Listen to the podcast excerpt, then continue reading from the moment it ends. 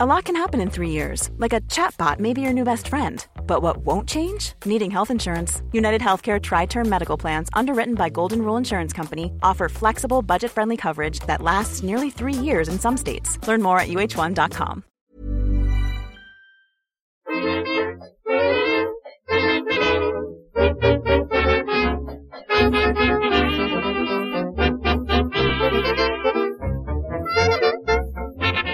Muy buenas, amigas y amigos. Bienvenidas, bienvenidos una semana más al podcast Reload, programa sobre videojuegos que hacemos desde anightgames.com.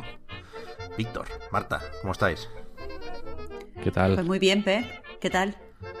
Pues bien, un viernes de estos que se agradece, ¿eh? ¿Qué viernes? No Esta se agradece, semana- pero esta semana más, ¿eh? Ha tenido algo raro esta semana. Hay que analizarla. Sí, sí, sí. Esta Demasiado semana ha sido arriba, más tío. larga, ¿no? Ha habido como dos o tres días más. A mí se me ha hecho corta.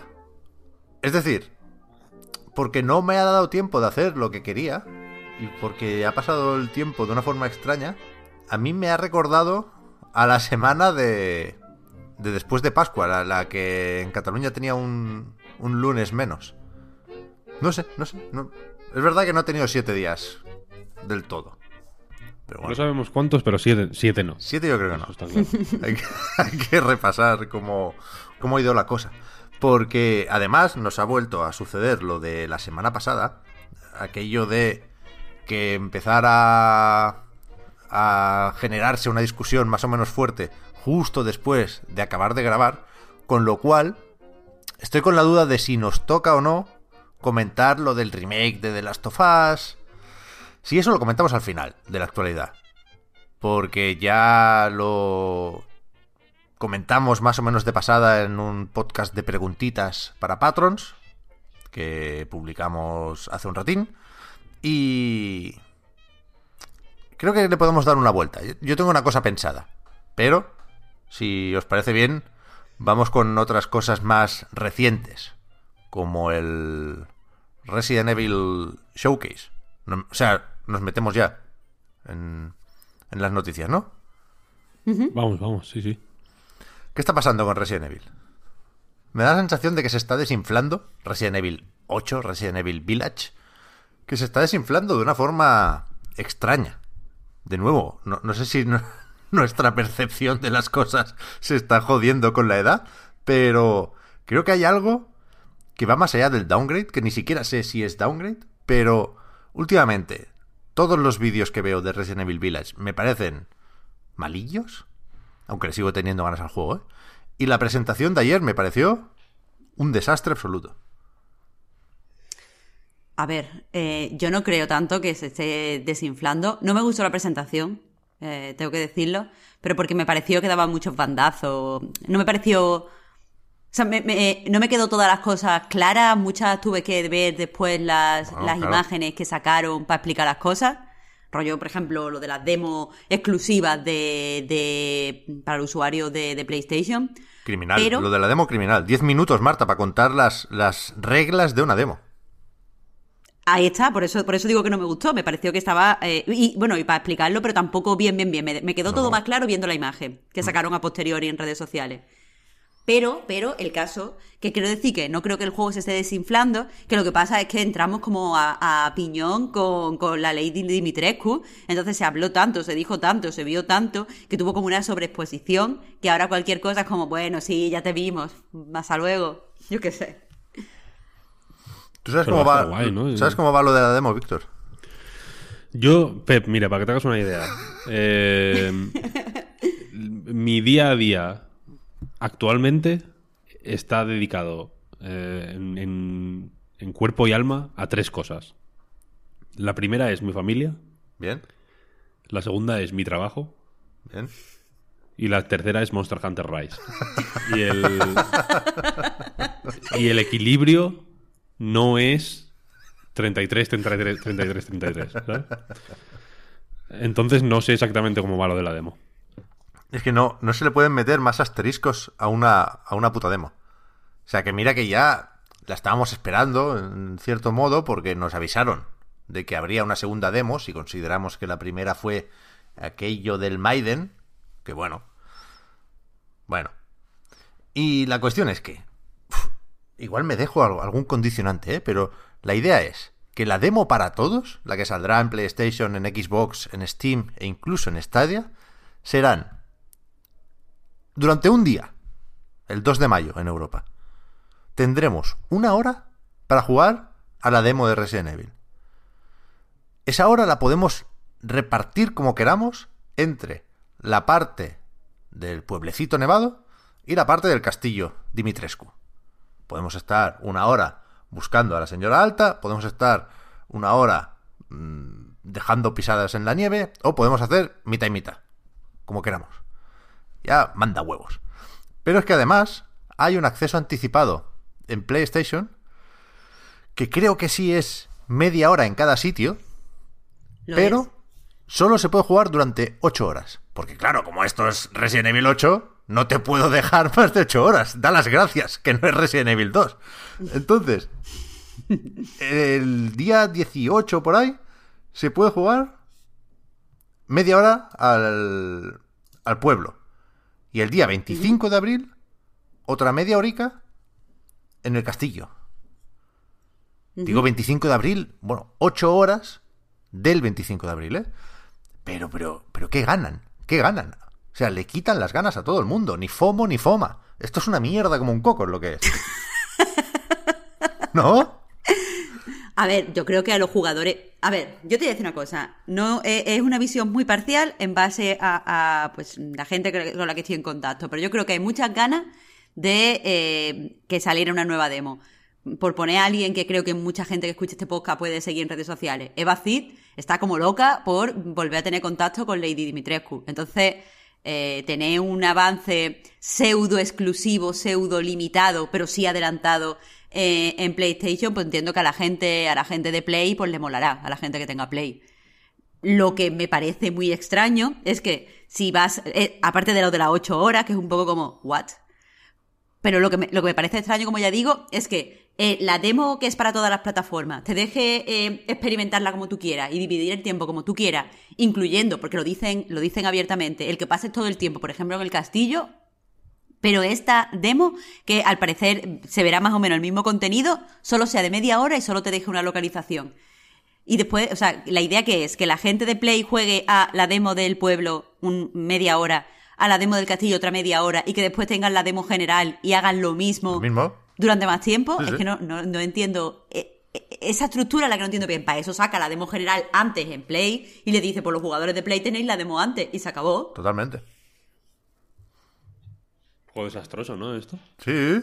Es que además lo único que consiguen es que algunos pasen de esto porque no les vi, no, no les pilla bien ese día. Y otros se hagan cuatro cuentas y se salten el límite, que es lo que ya pasó con la demo de Resident Evil 2. Es que no tiene ningún sentido. Es lamentable, me pone nervioso. Tú te quejarás mucho de la demo anterior, Maiden, pero joder, por lo menos era una cosa que la Claro, ahora, ahora es la demo, la demo buena. ahora es la demo buena, en claro, estos era una cosa que te la jugabas de principio a fin, te contaba su peliculita y te quedabas tan a gusto. Yo, A mí me yo gusta ya hablé bien en, Maiden, ¿eh? yo hablé bien en su día de ella porque me pareció guay, vaya. A mí O también. sea, me parece una idea interesante. Más que. No sé, más que este. Esta demo dislocada, de, ¿no? De, en partes con límite de tiempo, no sé qué. No. Lo del límite de tiempo, yo entiendo que. Mira, por ejemplo, en Monster Hunter Rise, ma- porque solo sé hablar de eso, hay que ir, hay que ir. entiendo que una demo de ese juego o de un juego de ese tipo tenga un límite de tiempo, yo qué sé. O un límite de. En, el, en Monster Hunter Rise era un límite de, de. de cazas, digamos. De ¿no? misiones. Sí, sí. Había como 30, me parece, o algo así. Lo puedo llegar a entender. Porque al final es un juego repetitivo por naturaleza, ¿no? Que. Que, que bueno. Que eh, va de eso, va de jugar a lo mismo una y otra vez, una y otra vez. Entonces la demo es eh, básicamente el juego lite. Básicamente. Eh, pero en Resident Evil, yo qué sé, tío. Monta una escenita. Es que. Ya digo, a mí Maiden me gustó mucho por eso, porque era una escenita mm, separada del resto. Que evidentemente no te la vas a jugar 20.000 veces, ni te va a quitar las ganas de jugar al juego. Al, al- contrario, ¿no?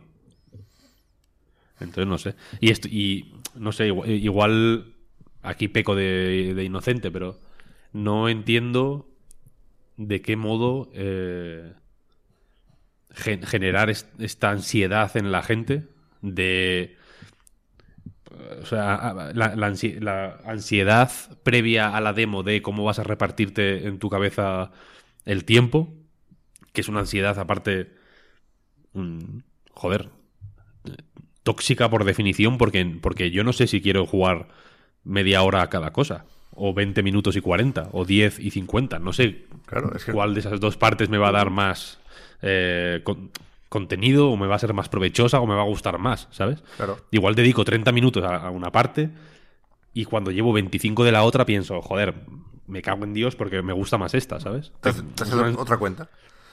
es una sensación mala, claro, y, te- y te- y no entiendo cómo generar la ansiedad que lleve a, a hacer este tipo de triquiñuelas es mm, positivo, o no sé cómo llamarlo, o, o provechoso para nadie.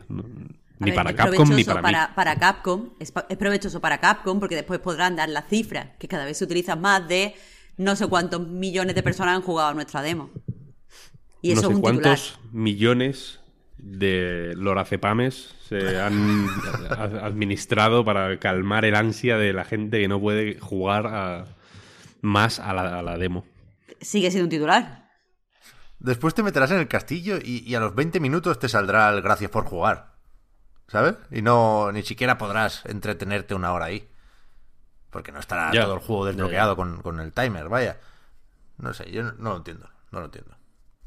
Ya, ya, ya. Pero bueno, vimos más cositas. Vimos el modo mercenarios, que a mí me suele gustar en los Resident Evil. Pero en primera persona, y, y esto es algo... Es un prejuicio, ¿eh? No, no debería decirlo, pero en primera persona queda peor porque parece que se esté decantando una balanza invisible hacia ahí, ¿no? O sea, el Resident Evil en tercera persona con modo mercenarios, pues bueno, es la parte de acción de los Resident Evil. En primera persona está todo el rato la sospecha de, "Uf, ¿queréis hacer en realidad un first person shooter?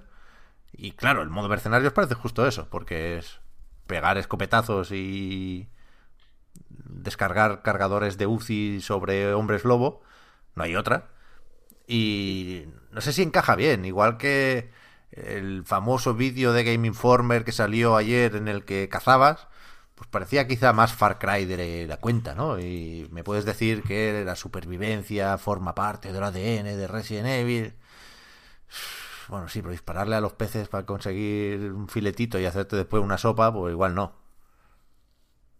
Por eso digo que, que hay, no sé, ha habido tres o cuatro impactos que a mí me han sentado regular con este juego.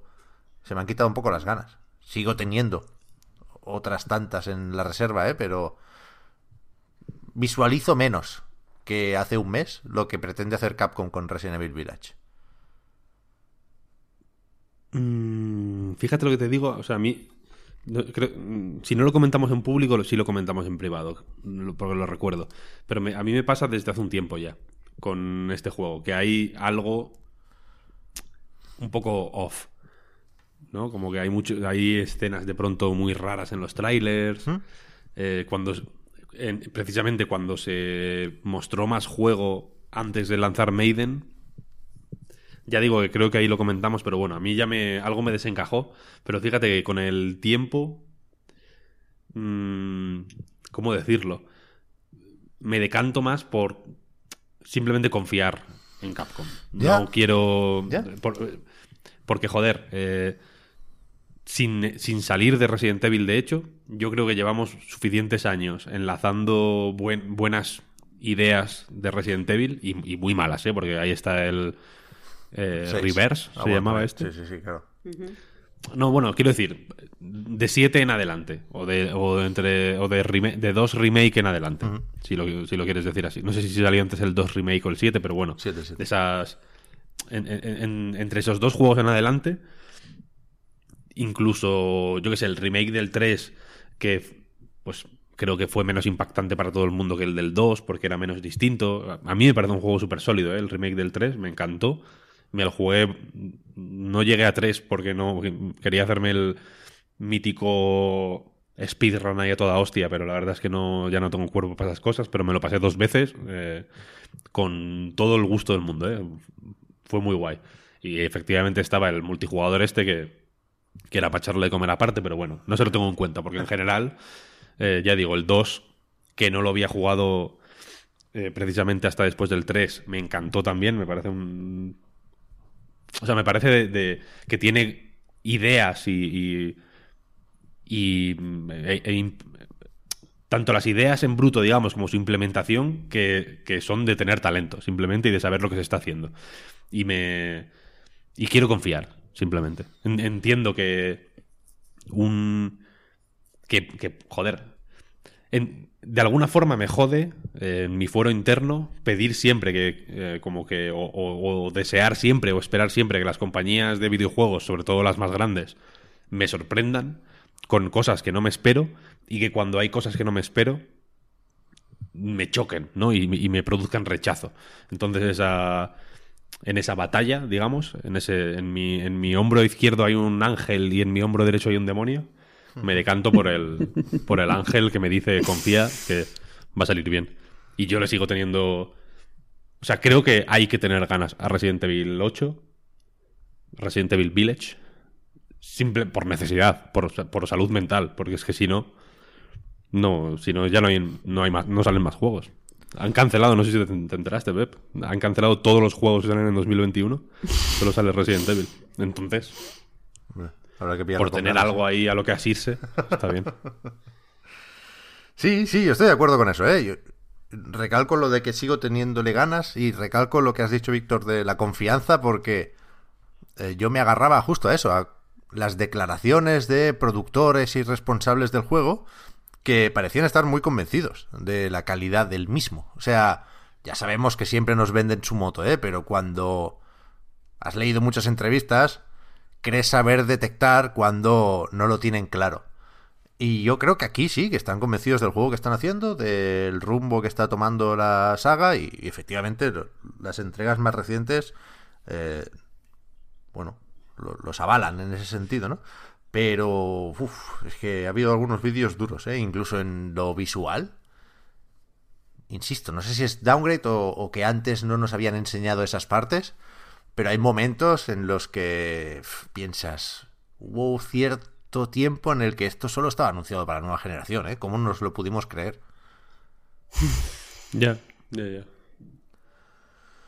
Y después, la serie de Netflix.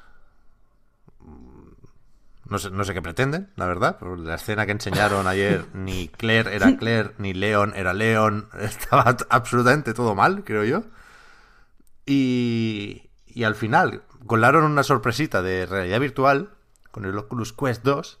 Y dije, hostia, bueno, a falta de casco para PlayStation 5, vamos a poder jugar al Village eh, como si fuera Half-Life Alyx, ¿no? Pero no. Están haciendo un Resident Evil 4 en realidad virtual. No el remake del 4, que en principio está por ahí cocinándose y se ha retrasado por que no se ponen de acuerdo los de M2 con los de Capcom. Bueno, esto es un... Bueno, han forzado la cámara, digamos. Los gráficos ver, son y un más o poco menos... remake también. ¿Cómo, cómo?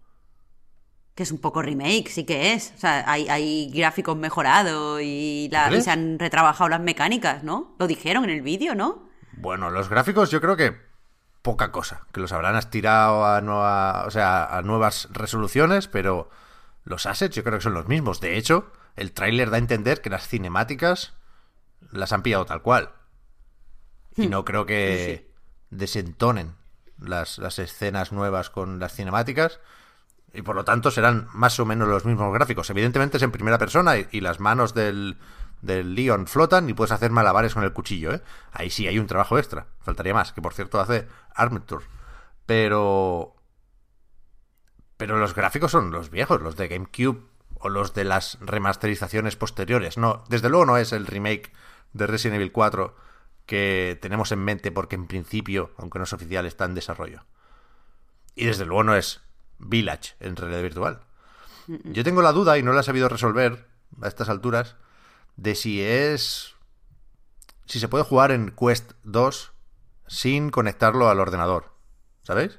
que esta semana justo hemos sabido también que habrá una solución inalámbrica oficial dentro de poco, un Oculus Air Link para hacer lo que ya se puede hacer con el Virtual Desktop, pero de una forma oficial y vete a saber si un poco más estable. Pero, desde luego, será más sencillo, con lo cual ya es una ventaja.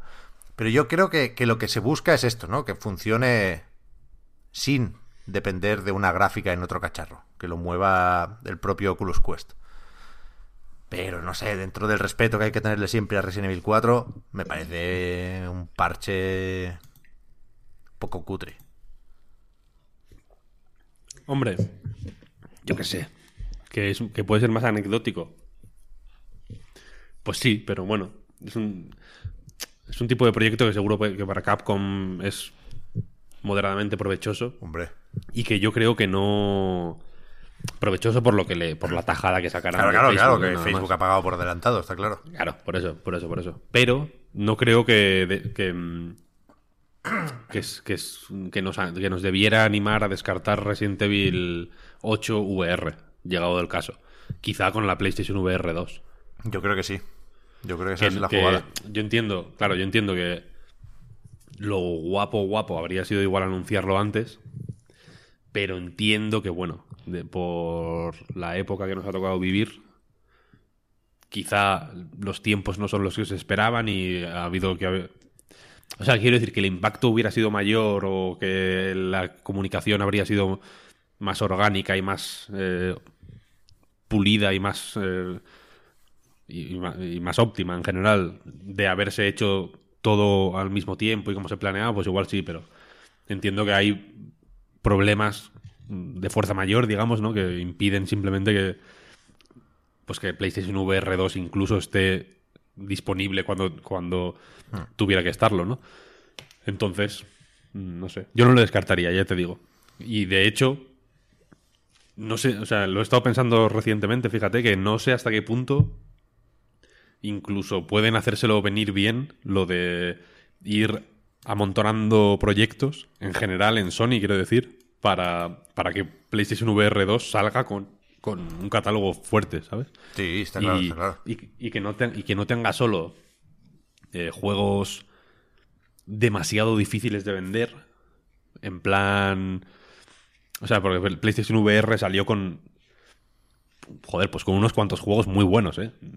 Mm, Ahora entiendo que, bueno, a toro pasado es más fácil hacer esta reflexión, pero el catálogo de lanzamiento de PlayStation VR, sin ser hiper extenso y sin, haber, y sin tener un apoyo durante la generación pues ni, ni de lejos equivalente al de la consola normal, tuvo juegos muy buenos y hubo estudios tanto third party como más cercanos a Sony haciendo cosas cojonudas.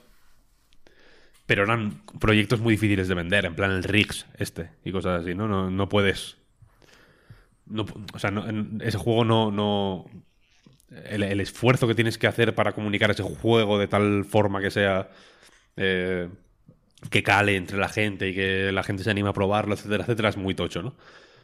Mientras que con un Resident Evil 8, o, o bueno, el, el 7 en PlayStation VR, ¿no? Es infinitamente más fácil.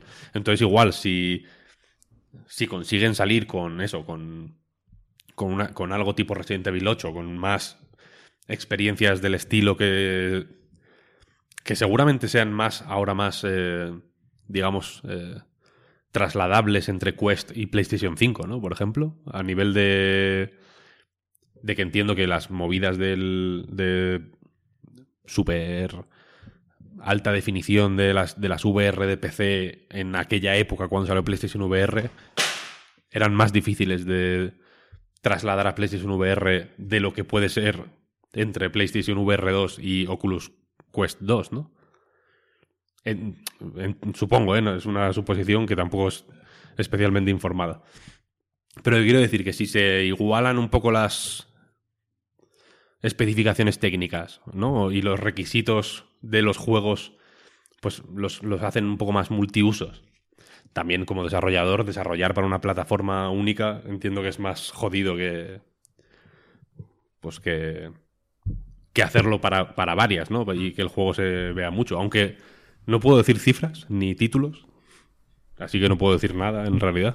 Pero ojito con los juegos de VR y con las y con la store de Oculus y todo eso, porque hay eh, hay juegos que no os esperaríais que han vendido unas cifras que te, que te cagas, ¿eh?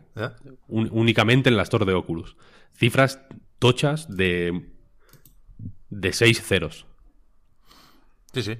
Así, así que ojo. Eh, o sea, a mí lo que, lo que me sorprende de este Resident Evil 4 es que creo que claramente hay dos juegos, el nuevo y el viejo, que se están pegando de hostias ahí, ¿eh? Porque hay un momento en el que le disparas... O sea, me sirve de poco eso, poder cargar el rifle y ver las balas y hacerlo todo muy manual. Si después le pego, como se ve en el vídeo, ¿eh? le pego un tiro en la mano a un zombie y hace un doble tirabuzón para atrás, ¿sabes? Los impactos, los enemigos son los, los de esos, los de GameCube. Pero es evidente que esto está condicionado por el acuerdo con Sony. Es decir, PlayStation no le deja a Capcom hacer un Resident Evil Village para Oculus porque lo quieren para ellos. Es decir, estaba la exclusividad que, que dábamos por hecho que era temporal, pero de momento no se ha roto del Resident Evil 7 y, y con el 8 pues ya llegará el momento, sin duda, porque, o sea, que Sony condiciona el desarrollo de Resident Evil 8 o el marketing de Resident Evil 8 mejor, o sea, ayer lo volvimos a ver. Hubo un momento en el que dijeron, es que vaya tela de presentación, ¿eh? Vamos a ver gente de la industria felicitando el 25 aniversario de Resident Evil. Y salieron. ¿Tú lo viste esto, Víctor? Te, te, No, te no, hubiera hecho gracia. Salió Mark Cerny. Con un Ludens en la estantería, por cierto. Para hacer el parry. Salió después Shuhei Yoshida. Salió alguien de Naughty Dog, creo recordar. Y salió la jefa de Media Molecule. O sea, una representación no muy variada de la industria. Hasta aquí. Poco feo. Ni el Mikami pusieron. Ya, hombre, un Mikami. eh, Pero eh, cero japoneses menos Yoshida, vaya. Yoshida hablando en japonés. Yoshida un maquinote, tío. Ah, va, es una máquina. Estaba contento ahí. Estaba bien, está bien. Pero eso, a mí me, me descolocó, pero lo importante mm, en este contexto es que ayer no se anunció un retraso para Resident Evil Village, con lo cual en tres semanitas, 7 de mayo, eh, lo tenemos. Falta poco, ¿eh? efectivamente. eh, no, no hay muchos más juegos así de grandes en el horizonte. ¿eh? Semana que viene tenemos el Nier, pero no creo que sea comparable su impacto. Así que ya, ya, lo, ya lo comentaremos a gusto, sin duda. Tuvimos otro evento esta semana. No sé si alguno más. De hecho, creo que no. Pero el miércoles tocó Indie Wall. Una presentación de juegos independientes que nos traía Nintendo. Van unos cuantos ya de estos. Y lo comentamos, Marta, en la recarga activa, tú y yo. Con los titulares, que si Oxenfree 2, que si Oli Oli World, lo podemos repasar ahora rápidamente, ¿no? Pero yo tenía ganas de, de saber qué opinaba Víctor, que pensé que estaría a tope, aunque fuera solo por el juego nuevo de Skate, de Roll 7. Pero antes de empezar has dicho que fue una mierda, Víctor. Perdón por echarte a los leones así, pero eso es lo que has dicho y me interesa saber por qué no te gustó. Sí, eh, mm, no sé, no me... Hubo detalles que me gustaron y hubo juegos que me gustaron, evidentemente. Desde... Desde Oli Oli World, que evidentemente me resulta interesante. Aunque no te creas que visualmente me apasiona, te voy a decir, pero bueno. ¿Que no? Pero, Joder, cada vez me gusta Pero más. si ¿eh? es bonitísimo. Mm. ¿Eh? El rollo cartoon ahí no me, me molaba más el rollo seco, así un poco de, de los Oliel normales. Pero bueno, me, me- me da igual, quiero decir, me puedo hacer. Puedo, puedo, puedo hacer el esfuerzo de mm, interiorizar el estilo y, y hacerme a él y, y- y ya, ¿sabes? No, no, sin problema. Me gustó, por ejemplo, que la gente hablara en sus idiomas. Que no hablaran en puto inglés macarrónico, ¿no? En plan, habla en francés, tío, habla en, habla en español, habla en, en- en tu puto idioma, ¿no? Que, que mola también. Creo que en ese sentido, o sea, creo que, que si la idea es hacer un Indie World, es decir, un evento más, pues que desde el título ya tiene ínfulas internacionales y que de una forma no muy quizá no muy explícita o no muy insistente o no muy o que o que si cuela cuela y si no me la pela quiero decir eh, sea como para representar la diversidad de, de- de equipos de desarrollo que hay en el, en el mundo trabajando para Switch evidentemente eh, que cada uno hable en su idioma me, me mola, ¿no? Me gusta más que, que escuchar mal inglés, ya digo. Em, pero, pero no, no sé, hubo muchos juegos que no me dijeron nada. Mm, eh, eh, es que fue, no, no sé. Mm, The Longing, por ejemplo, que es uno de los juegos que más me interesaron, creo que lo presentaron un poco mal. Mm, eh, Joder, pues evidentemente que saliera el Fez me moló. eh, Yo qué sé. Ah, ¿A ti no te moló que saliera el Fez? sí, claro, claro, claro. Por eso. Ah, vale, vale. o sea, solo qué por eso ya debería haberte gustado el evento entero. Sí, no, ah, yo que sé, lo tolero, pero tampoco. Creo que no hubo ningún. No sé. El, el- el One More Thing tampoco me. Me. Me pareció de la hostia, la verdad. O sea, creo que. Que lo, que el One More Thing sea ese y no Silksong. Quiero decir, hasta que no, pon- hasta que no enseñes Silksong. Uy, Dios mío, no con el Silkson, de verdad, ¿eh? No, pero. Joder, mí- es que estoy harta ya. Un momento. A mí me, me da exactamente igual el Silksong, como si lo cancelan. ¿Qué dices, hombre? Pero, pero, Haters, tampoco, pero ¿por qué tiene que estar en los extremos? o que- Marta, o calvo o con siete pelucas. Aquí no, aquí no hay término medio. Pero la cosa es que, eh, joder, aprende a leer la habitación, ¿no? Si haces un One More Thing, yo que sé, que sea algo impactante y no Oxenfree 2. Oxenfree 1 tampoco me parece una cosa... O sea, no, es, un juego que me agrada, ¿no? ¿Eh? No, no- no tengo nada en contra de él, pero, pero no creo que, se, que Oxenfree 2 sea un anuncio de One More Thing, sinceramente. Yo tampoco. A ver, pues claro que no, y especialmente viendo el, los juegos posteriores, vaya, que ha tenido Night School Studio. Que no es como para que estemos súper ilusionados porque van a hacer un Oxenfree donde van a arreglar todos los problemillas que tenía Oxenfree 1, que por cierto envejeció muy mal, no he podido dejar de pensar en eso durante toda la semana. Pero, pero, joder, es que eh, me da la sensación de que no te gusta, no por el contenido, sino por las cosas que tú te, te has imaginado que tenía que haber. Porque quiero decir, en cuanto a contenido, creo que estaba bien presentado. Creo que, aunque el One More Thing, One More Thing no tuviera mm, tanto punch, sí que es un juego que a la gente que recuerde con mucho cariño el 1, pues yo qué sé, le puede interesar. Y creo que, que todos los trailers que salieron fueron buenos trailers. O sea, que quiero decir que, que no veo como para, para que sea un desastre absoluto. Entiendo que digas, pues me has podido dejar un poco frío, pero no para que sea, o sea, ese rechazo que estás expresando. Tibio.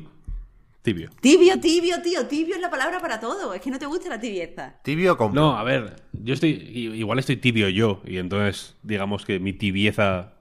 eh, se, se- veo, veo el ojo a través de un prisma tibio.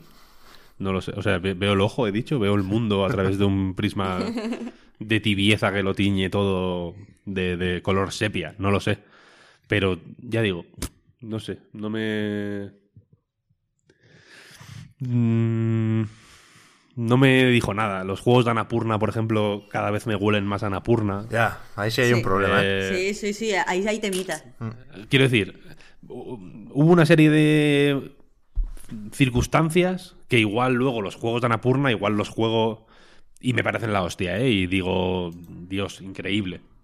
Oxenfree, que decías tú que ha envejecido mal, eh, yo lo jugué en su día y no lo he vuelto a jugar. Pero en su momento ya me pareció, me pareció que era interesante, el estudio me parece interesante, creo que mm, pueden hacer cosas guays. Eh, Oli Oli World, mm, fenomenal. El juego este de Konami, que es como una secuela de un puto juego de la NES de hace 40 años, mm, es mi mierda al, al mil por cien.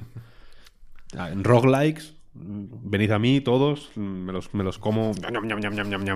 Fantástico. Pero en general, eh, no sé, lo vi. Creo que por. Tal como yo lo veo, ¿eh? por. eh, estos indie worlds. cuanto más pasa el tiempo, más.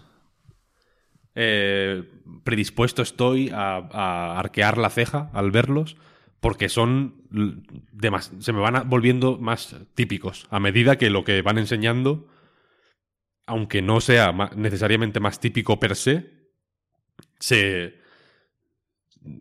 por, por, eh, la forma en que se nos presenta simplemente es más común, ¿no? Porque se ha, se ha repetido más veces y, y, y entonces digamos que, la, que, que se me vuelven típicos. Es como, ah, el típico Indie World, ¿sabes? No hubo, no vi nada en este que, que me... que dijera, joder, esto sí que ha molado, ¿no? Porque Ya. incluso, ya digo, los juegos de Anapurna, que me parece significativo, son juegos de Anapurna. ¿Sabes? Es como si, si Devolver solo distribuyera eh, clones de Hotline Miami, ¿sabes? Estos solo distribuyen clones de, del- de otro juego de, de, una, de una pareja que llora, ¿sabes? Entonces, entonces me... Ya, ya digo, ningún problema con ese tipo de juegos, ¿eh? Me los juego y me, y me- y me interesan y me, y me emocionan y los que me tienen que entretener me entretienen y los que me tienen que dar miedo me dan miedo. Ok, y los que me tienen que enganchar me enganchan. Pero se me... Me pareció muy, muy típico. O sea, no, si no... Ni fu ni fa, tibio, tibio, sí, sí. Y... mm, Vi una disparidad muy fuerte también. Esto ya es una paja mía. Igual no todo el mundo está conmigo, pero vi una disparidad en los vídeos entre los que muestran imágenes claramente de, la, del, de PC o de Play 5 y los que muestran imágenes de Switch. En plan, Art of Rally iba a entre 11 y 13 frames por segundo. Es todo un tema. Y luego había otros que tenían gráficos de la puta Play 6, Sí, sí. ¿sabes? que era bestial. Eh, y meh, ya digo, no sé.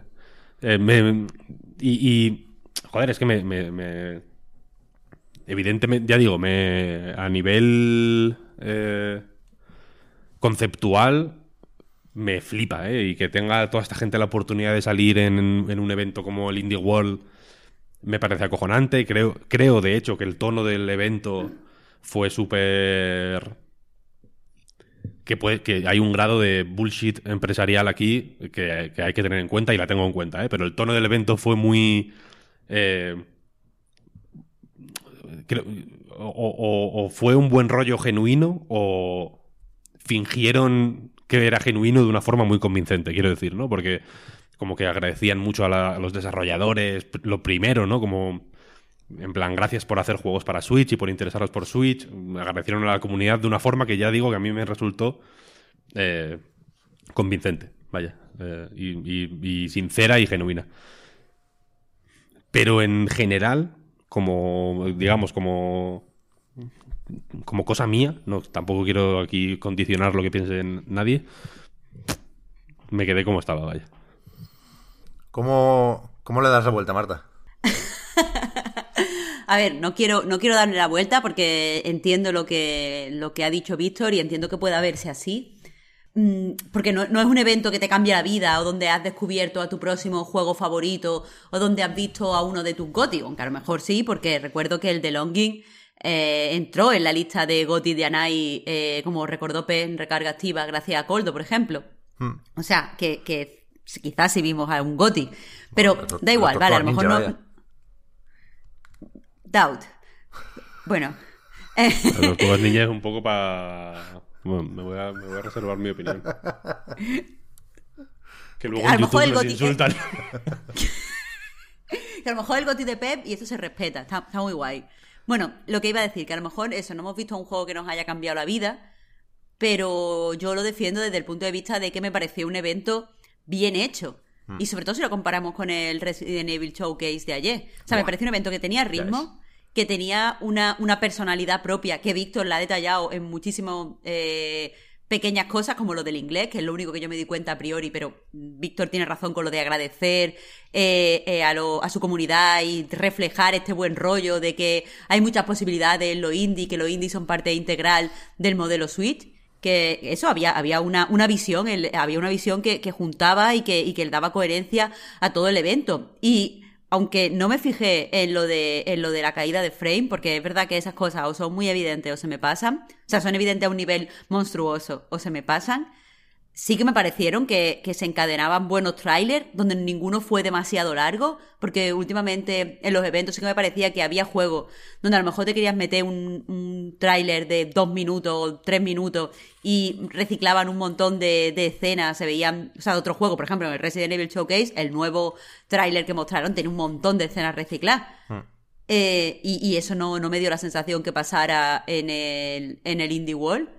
Todos los trailers eran, eran buenos trailers y, te daban información interesante, en mi opinión, sobre los juegos. Y, y no sé, y también creo que hicieron, eh, pues, o sea, como que dieron la información que tenían que dar y no han tenido que contradecirse a posteriori, porque, por ejemplo, dentro de los juegos de Anapurna, no dieron la fecha y después lo que hizo Anapurna es, eh, me parece que ayer, lo he de hecho la noticia hoy, eh, viernes, eh, en Era Night, pues lanzaron las notas de prensa donde ya te daban el marco de lanzamiento. Pero en el evento en sí, pues no lo dieron porque a lo mejor no lo tenían claro, no se sentían seguros para anunciarlo en un evento de este tamaño. Entonces, quieras que no, todas esas cosas me da la sensación de que es un evento muy pensado y a mí me gusta que esté todo cuidado.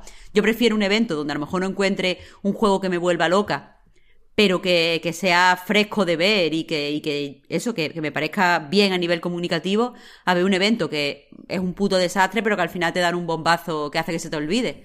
Ese- a mí esa, esa, inco- esa poca constancia en el nivel del evento no me gusta. Ya. O sea, eh, lo que hay que conceder a Nintendo es que efectivamente eh, la... O sea, se les nota que están rodados y que saben hacer estos, estos eventos y que les es. salen Sí. solos. Eso es. No, que o- otros... En, en otros se ve, se nota el esfuerzo, quiero decir, en los en eventos malos y en buenos, ¿eh? Pero cuando hay un evento bueno, se- se- el, el esfuerzo se puede reconocer, pero desde luego se nota, ¿no? En plan, esta gente se ha esforzado en hacer un evento bueno. Y este Indie World da la o sea, siendo efectivamente un buen evento, quiero decir, un, o, de un, que los, los estándares, digamos, de calidad son los de los de siempre, ¿no? No es peor, ni- puede no ser mejor, pero desde luego tampoco es peor, ¿no? Que otros. Y lo hacen como si, como con una gracilidad, como con, ¿no? Con, como si estuvieran bailando entre las nubes. Como que no hacen les ha que costado parezca hacer esto. fácil.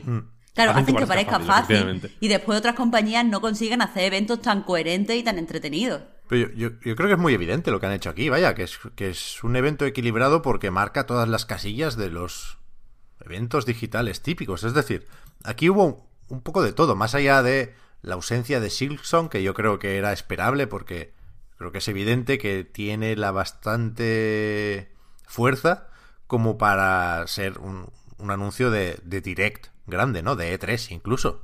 Sabemos que Nintendo estará en ese E3, con lo cual a lo mejor el 13 de junio vemos Silksong. Paciencia. A mí me parecería, no sé, desaprovechar un poco eh, ese momento, ¿eh? Colarlo en un Indie Wall y no en un Direct, pero vaya. Aclarado esto y, y coincidiendo en que si quieres cerrar con Oxenfree 2, pues, pues ponlo al final, me parece bien, pero no hagas el One More Thing. Ponlo como un tráiler más y resulta ser el último y hasta la próxima. Pero más allá de eso, hubo todo lo que tiene que haber, creo yo, en eventos así. Eh, clásicos básicos que llegan a Switch. El Fez. Fenomenal. Donde haga falta. Eh, Fenomenal. juegos que más o menos recientes que estaban en PC y hacía falta llevarlos a Switch. Ojalá un poco mejor de lo que sugiere el tráiler, como Art of Rally. Vale, check. O el Skull, este también, que, está más o menos simpático. Yo lo probé la demo en Steam y me gustó. Me lo puedo jugar en Switch perfectamente. Vale, check. Eh, nuevos anuncios, cosas que no conocíamos. El Getsu Fumaden este de Konami, aunque salga primero el acceso anticipado en Steam, pues bueno, parece que no se hará esperar mucho en Switch. Lo marcamos también, check. Trailers bonitos que te arreglan o, o te dan vidilla en un evento así con mucha facilidad, como el Chris Tales, 20 de julio, vale, también lo apuntamos, check. Quizá faltó eh, un juego más de Switch, es decir, no sé si salió algún exclusivo. Creo que no. Hecho un poco en falta el Sport Story, por ejemplo, esa secuela del Golf Story que hace mucho que se anunció, no sé por qué está costando tanto, pero bueno, que se tomen su tiempo, ¿no? Pero algo así que sepa que lo voy a jugar en Switch, porque el Oli Oli Wall, por ejemplo, tengo motivos para pensar que no lo voy a jugar en Switch, ¿no? Porque es multiplataforma, igual funciona mejor el otro, en otro lado, igual lo juego ahí, aunque evidentemente el Oli Oli 2 o lo jugabas en Vita o mierda, era la forma correcta de hacerlo. Ya veremos cómo es el Oli Oli Wall, ¿eh? Pero es exclusivo, no, no, no hubiera hecho daño. Pero más allá de esto, me pareció súper equilibrado. El tono, no creo que sea nuevo. Se ha hablado muchos idiomas distintos en otros Indie Worlds. Lo que pasa que en, en algunos eventos anteriores había juegos que, que, pensabas, ¿y qué haces aquí? ¿No? Con todo respeto, pero había algunos juegos que daban casi un poco de vergüenza en otras ocasiones. En este yo creo que no. Con lo cual, sí, no, salí contento. Lo de, lo de salí hablar, contento de este lo de hablar en otros idiomas sí que es verdad que en los Indie Worlds suelen hacerlo. Mm. Que me parece una decisión acertadísima. Uh -huh. eh, pero que, pero que, que, que, creo que no está de más eh, de, destacarlo como uno de los, sí, sí. de los detalles que hacen que, que eso, que, que, incluso, ya digo, en mi caso, que no me, que no me dijo nada, no, no me gustó, de hecho te lo, eh, lo, los, las cloacas del Estado. Lo primero que te puse en el line cuando lo terminé fue menudo mierdolo todo esto. Porque de verdad que me había parecido un mierdolo. No pasa nada. Vaya. O sea, me, Pero aún me así, está fascinando el saber que habláis de los Indie World a mi espalda para que ya no me enfade. Horario, tu horario, tu eh, jornada laboral había terminado ya, entonces no queríamos molestarte. En mi, en mi mente habláis a mi espalda para que yo no me enfade. Ese es el nuevo lore. Las cosas no se Vale. critica a Nintendo cuando los indies de Nintendo cuando yo estoy. Vale, bueno. me- la- la- el, el motivo era buen patrón. Pero bueno, si quieres que si quieres que sea para que no te enfades. Pero bueno, la cuestión es esa, que efectivamente a mí me pareció malo, pero joder, eh, que se que tampoco quiero ponerlo así. Iba a decir que se nota que esta gente inventó el direct, pero que se nota que tienen cierta soltura con este tipo de formatos y que les han pillado a cada uno el rollo y, cómo se hacen y las piezas que tienen que tener, que las ha detallado Pep mm, con una precisión, joder, microscópica. Mm, Creo que no hay, creo que no hay duda, vaya. Lo que sí, eh, y, mm, simplemente porque había algunos mencionado la- las ausencias y tal, una cosa que me extrañó bastante y que me sugiere que tiene que haber algún tipo de Indie Wall o otro tipo de directo de Nintendo de aquí a verano es que no vimos eh, Disco Elysium en Switch, ni se dijo fecha, ni se eh, nombró de ninguna forma. Y, y la salida es relativamente inminente porque, eh, si no recuerdo mal, se dijo marco de junio-julio. Mm, me suena. Y, y ni siquiera hemos visto cómo va a ser la interfaz, que hay mucha curiosidad. Yo pensé, de hecho, que cuando dijeron lo de One More Thing, dije Disco Elysium. Pero no, pero no. Entonces entiendo que algún otro tipo de evento tiene que haber de- antes del letreo o antes del verano-verano. Yo te voy a decir que creo que se retrasa. Uf. A ver. O sea, no, no tengo ninguna información, ¿eh? Simplemente el jaleo que han tenido con la versión de Play 5, que Sí. han publicado en su blog un post pidiendo disculpas y toda la virgen, vaya, porque no es una no- igual no es un caso cyberpunk, pero tiene suficientes errores pequeñitos, muy comunes, y suficientes errores grandes, menos comunes, pero joder, suficientemente comunes para que casi todo el mundo tenga experiencia, al menos de segunda mano, de ellos, en plan eh, misiones que se bloquean, zonas del escenario a las que hay que acceder haciendo unas triquiñuelas súper jodidas porque porque no el, el- el- porque el muñeco no encuentra el camino para llegar a ellas o porque no puedes interactuar con, con lo que tienes que interactuar para acceder a ellas y tal. O sea que, que tiene muchos problemas, ¿no?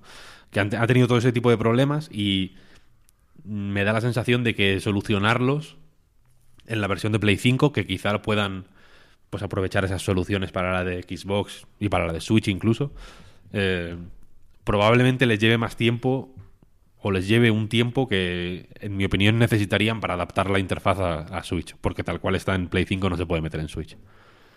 Porque, porque es porque sería li- literalmente injugable, ah, porque hay mucho texto muy pequeñito, hay cosas que no sé que es que es que no se puede, vaya. A ver, te iba a decir algo más del Indie World. Y no me acuerdo. Quizá lo de Anapurna, que creo que es verdad que viniendo de maquette y viendo lo que vimos en el Indie World, creo que necesitamos 12 minutes. Creo que se puede arreglar la situación. Pero es verdad que el Last Stop y el otro. Bueno, ya veremos. Es que, uff, no sé, eh, he pasado de ser la, la mayor fangirl de Anapurna, a, ver todos los juegos con, con pereza, porque parece que, han asumido como que los juegos en mayúscula importantes o los juegos en mayúscula serios son los juegos que hablan como de la vida, la muerte, tienen que ser como dramones dramones sobre temas muy trascendentales. Y creo que, les haría soltar un poco, o sea, les haría bien soltar un poco de lastre, sacar un par de juegos buenos pero desenfadados, que, que son juegos que al principio, o sea, cuando comenzaron a Purna intercalaban con su, mm, con sus lanzamientos, juegos más pequeñitos. Y como que han perdido eso y, y se nota, se nota para mal. Otro, o sea, un tono más... O sea, que sean trascendentales si quieren todo, si quieren especializarse en juegos trascendentales, guay. Pero, joder, algo tipo Sayonara, Wild Hearts, ¿sabes? Como cosas más fresh, ¿no? Como que ahora siempre hay un momento de pianito y... Don, cuando era una niña. mejor. Claro, claro, claro. Es como, no te acuerdes. Ponme un mapache con un donut, tío, con, una, con un agujero, ¿sabes? donut, County, eh, joder. Eh, evidentemente es un juego cómico y es un juego. Mm, a ver, que se me entienda, chorra, porque quiere serlo, ¿eh? quiero decir. Ben Esposito es un genio y lo que hace lo hace queriendo, o sea, sabiendo lo que quiere hacer. Eh, pero, pero también tiene, trata temas interesantes y los trata de una manera, pues eso, liviana y desenfadada. Quiero decir que no es un juego bobo para nada. Y joder, y, es cierto que igual ir eh, diversificando, por usar así palabras de marketing, el catálogo de esa manera, mm, les podría ir bien, porque yo estoy como tú, Marta. ¿eh? siempre que sale Anapurna ya es como me cago en Dios. el juego de la de, lo traumático que es vivir, tío. Claro, señora con Alzheimer, pareja que, rompe, oh. todo es así y es como... Eh, es lo que tú dices, se pueden hablar temas serios, pero no te conviertas en una parodia de lo que, la, de los gamers auténticos consideran que son los, juegos, yo qué sé, los no juegos, ¿sabes? Es que es, un poco... Anapurna se ha convertido en la parodia de Anapurna. Sí, sí, sí, tal cual, tal cual. o sea, quiero decir, hay, ya hemos dicho, ¿no? Que Anapurna mismo en su catálogo tiene ejemplos de lo contrario, en realidad. Pero hay, pero hay muchos. Y cada vez, y cada vez más, quiero decir, ¿no? Y, y, cada vez creo que es más fácil, eh, pues yo qué sé, ver esa cualidad, ¿no? De, o la, la potencia que puede tener la mezcla del tono desenfadado o, humorístico o de tomarse las cosas un poco eh, a choteo en la superficie, pero luego tener como un fondo de joder, pues serio, ¿no? Y que te deje pozo. Esa cualidad yo creo que la estamos viendo retrospectivamente incluso en juegos muy antiguos, ¿no? Yo que sé, Double Fine lleva haciendo eso toda la vida y, solo que antes nos fijábamos menos en, en, eso porque estábamos preocupados en otras cosas. Y por eso me sorprende que precisamente Anapurna, coño, que, que daba que daba a entender de alguna forma que, que, eran conscientes de, ese, de, esas circunstancias, estén cayendo ahora en la trampa de hacer la, la cosa lacrimógena una y otra vez, una y otra vez, una y otra vez. Como que su, su, han encontrado un nicho ahí. En, un nicho pocho. No sé, es que lo, veo un nicho como. De teleserie, de teleserie. Mm, y, pero de Netflix, ¿eh? No de HBO. Yo creo que es muy puntual, ¿eh? Que, insisto, ha hecho más o menos daño el maquette, pero no hace tanto del Pathless, por ejemplo, y se vienen, no sé, que si el Stray, que si el Solar Ash Kingdom. Lo que creo es que, y a mí me pasa también, ¿eh? Que nos olvidamos de que algunos de estos los edita Anapurna, y en cambio tenemos muy claros los dramas que sí editan Anapurna, ¿eh? Pero vaya, Ningún problema aquí, ningún problema aquí.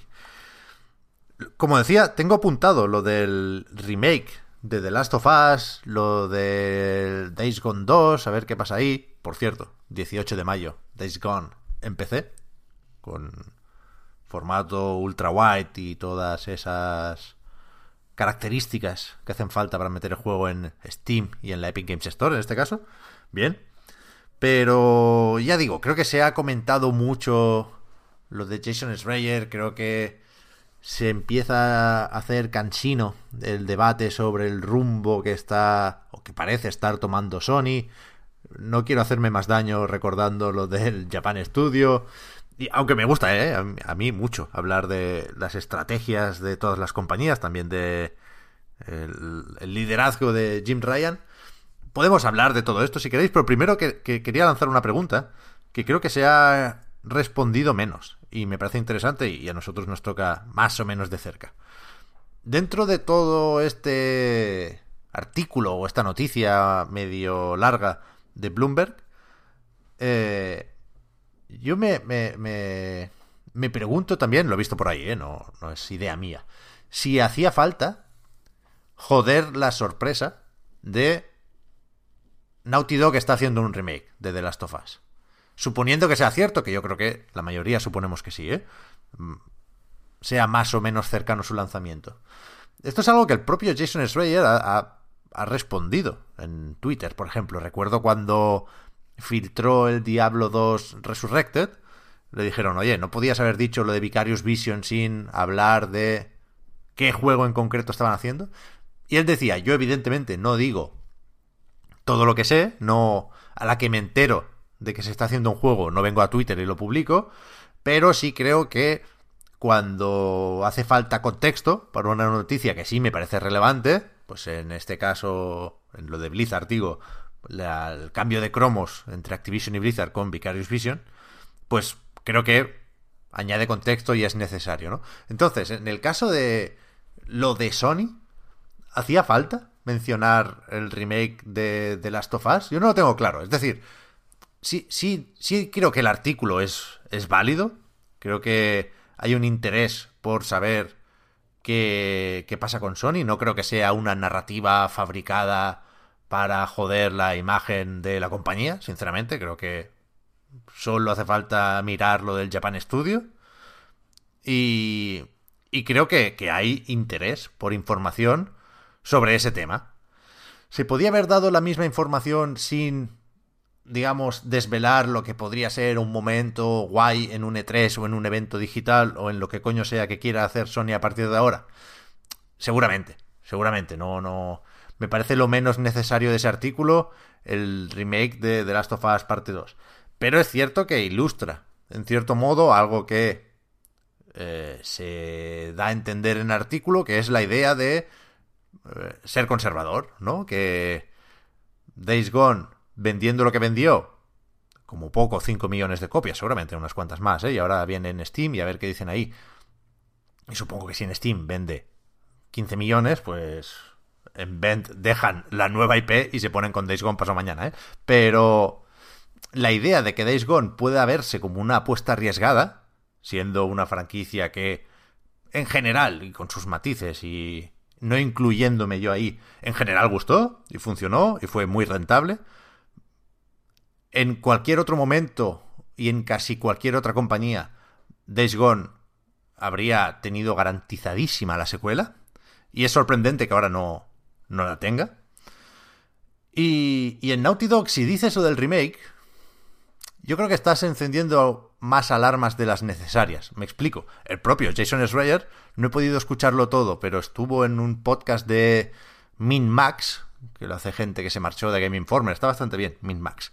Y él mismo decía, voy a explicar por qué creo que, que se ha exagerado lo que yo decía en el artículo.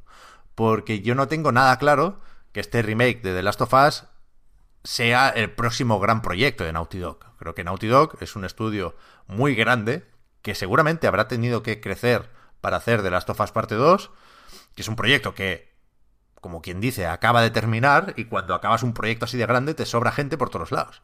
Entonces, muchas veces se despiden, por desgracia, eh, otras veces se recolocan. Aquí algunos se habrán marchado quemados a su casita también, que descansen, pero, pero yo creo que perfectamente en Naughty Dog tienen gente suficiente como para preparar algo más de The Last of Us parte 2, véase el multijugador, las facciones que en teoría están en desarrollo, véase un parche para PlayStation 5, creo que fácilmente puede tener un, entre comillas, relanzamiento de Last of Us parte 2. Eh, se puede hacer este remake de The Last of Us que seguramente ya hay mucho trabajo hecho con The Last of Us Parte 2, precisamente. Creo que tiene sentido sacarlo coincidiendo con la serie de HBO. Esto sería en principio el año que viene. No me parece muy grave, sí. O sea, evidentemente tampoco, me seduce ¿eh? la idea de que Naughty Dog tengan que hacer el remake de un remaster cuando podrían estar haciendo cualquier otra cosa. Pero es que yo creo que están haciendo otra cosa. Creo que el proyecto grande de Naughty Dog, sea Uncharted, The Last of Us o algo nuevo, no es el remake de The Last of Us. ¿Me explico? Yo creo que puede tener tres equipos ahora mismo Naughty Dog. Creo que es así, vaya. Pero, eh, eh, sin duda, ¿no? Yo creo. Yo creo que sí. Por, eso creo que es que, que, habiendo razones para estar un poquito preocupados, yo lo estoy, no creo que sea esto el final de Naughty Dog, ni que sea un super drama ni un super cisma. A ver, una cosa, Pep, has sacado varios temas, pero quiero empezar. Ya, ya, perdón, perdón, que, me, que me, he hecho, el Juan Palomo aquí de, primera. No, no, lo decía simplemente porque no te voy a contestar a todo, pero te quiero contestar a lo, a lo primero sobre si se debería haber desvelado lo del remake. O sea, que me voy a centrar en eso, es lo que te quería decir, que, aunque quiera seguir hablando del resto de las ideas. Pero eh, este es un tema que he estado leyendo yo también durante esta semana y honestamente me ha molestado muchísimo. Entonces, quiero explicar ¿Por qué me molesta que exista esta polémica eh, mm, desde dos puntos de vista? Porque es que de verdad no me puedo creer que estemos todavía eh, con este tipo de debate. Voy a empezar por punto de vista de persona que escribe, de redactora o como queráis llamarlo. Eh, lo de la existencia, como bien ha dicho Pep, la existencia de, este remake se utiliza para, como una forma de, de ejemplo el artículo. Se utiliza como eh, pues punto de partida y un poco conductor para toda la, información que se da en el artículo y para exponer las ideas. Evidentemente, cuando tú escribes un artículo, pues tú eso, empiezas con, una idea que se desarrolla en uno o dos párrafos eh, y esa idea la utiliza, eh, o sea, ya sea como, como una especie de, paréntesis, la utiliza al principio y al final para pues darle un poquito de empaque a diferentes ideas, o por ejemplo, algo que hacemos mucho en A Night, eh, yo lo hago de una forma más evidente, Visto lo hace con más clase, pero también lo hace, en los análisis. Eh, y, muchas veces, pues eso, cuando es un texto donde se van a presentar varias ideas, que no es un análisis, y todas esas ideas eh, pues, pues giran alrededor de, unos pocos conceptos, se introduce algo que ejemplifique esos conceptos y se, se vuelve a eso cada dos por tres a lo largo del cuerpo del artículo. En ese sentido, evidentemente, Jason Herreder necesita ese ejemplo para desarrollar el, el artículo. Y de otra forma, creo que hubiera sido muy farragoso escribirlo. Y tendría que haber recurrido Jason Redder a una cosa que se está poniendo ahora un montón de moda en redactores de videojuegos, especialmente de fuera, que es el era yo, que es contar cualquier tipo de artículo de idea en base a su vida. Que a mí eso es algo que me, que me saca de quicio. El otro día estaba leyendo a un tío bastante conocido, americano, o si no es americano es inglés, pero yo creo que es americano, el medio es americano, donde eh, estaba hablando de un juego como el otro día hablaba con mi amigo de no sé qué, y me pasó que fuimos a la tienda esta donde habíamos estado en nuestra infancia, y es como, pero tú quién eres? ¿Tú quién eres? Yo a ti no te conozco, esto no es tu libro de ensayo, ¿sabes? Es, un, es un análisis. Pero, o sea, es que me, pone de verdad de los nervios esa forma, ese, ese forma de, de, no tener ideas, sino de llevárselo todo a lo personal, que evidentemente si es un juego por ejemplo, el, si no recuerdo mal, el texto de Enroque de Dave Stranding hablaba sobre la paternidad, empezaba con la paternidad. En ese sentido, pues entiendo que se utilice esa idea porque no es hablando de él, está hablando de una cosa que él ha vivido y cómo eso lo ha visto reflejado en el juego. Venga, en ese sentido lo veo bien. Pero no lo veo bien él la primera vez que jugué a no sé qué juego me encontré no sé qué y después jugué este juego que también me gustó mucho y de verdad todo el tiempo estoy viendo esas cosas y gritando, ¿tú quién eres? No te conozco. Vengo a, saber ideas sobre este juego. Entonces, desde el punto de vista de la redacción, el texto necesita eso. Porque no se me ocurre ningún otro ejemplo que podría haberse dado y que fuera funcionado a tantos niveles como eso. Pero después, desde el punto de vista periodístico, lo siento, pero los periodistas no tenemos, o sea, no debemos nada a una compañía y no debemos nada a, los lectores más allá de la información. Entonces, ese concepto de que debería, por respeto, haber guardado la sorpresa para que Sony o Naughty Dog lo dijeran, ¿pero por qué? O sea, ¿pero por qué? Que es periodista, que no trabaja para ellos, que no es una guía de compra, que no es un responsable de marketing. O sea, la sorpresa, o sea, si tú como, como lector, pues te hubiera gustado habértelo encontrado de otra forma, lo siento mucho. Lo siento mucho, pero es que la información es la que es. Si eso es lo que te molesta, entonces no te gusta la prensa y no te gusta la información. Lo que te gusta son las guías de compra. Pues a partir de ahora te suscribes al blog de Sony y solo leerás las cosas que quieras decir Sony. O lee el, el yo qué sé, el Twitter de Naughty Dog y solo te enterarás de las cosas que quiera decir Naughty Dog en, en los términos en los que quiera decirlo Naughty Dog. Pero lo que no se puede decir es, yo quiero que me oculten información porque me hace ilusión. Pues, pues es que eso no va de, de, periodismo. También a lo mejor te haría ilusión que no salieran los escándalos de corrupción de un partido que te gusta, pero tienen que salir. Es que, es que estamos a, un nivel de, de nuevo, querer infantilizar a prensa del videojuego y de nuevo ponerla al servicio de, de, de las grandes compañías. Y, y que yo entiendo, de verdad, de verdad, que una persona diga, bueno, me gustaría haberme enterado en un contexto más festivo. Pero, y pues que diga, uy, pobrecito yo que no he podido hacerlo, pero que no sea, que no se ponga en debate si el periodista tendría que haberlo hecho o no haberlo hecho, porque eso es una decisión que solo incumbe al periodista de dar la información que tiene en la, en la forma en la que crea que tiene que darla. No, no hacerle la camita a Sony para que Sony pueda hacer el evento que a él le salga de las narices. Es que estamos locos aquí. Y que aparte es eso, que el ejemplo. O sea, el, Creo que, creo que también lo comenté contigo, Pep, de hecho, en privado. Lo siento, Marta. Hablamos en Uy, de verdad, ¿por qué, me, ¿por qué me discrimináis? ¿Por qué me discrimináis, joder?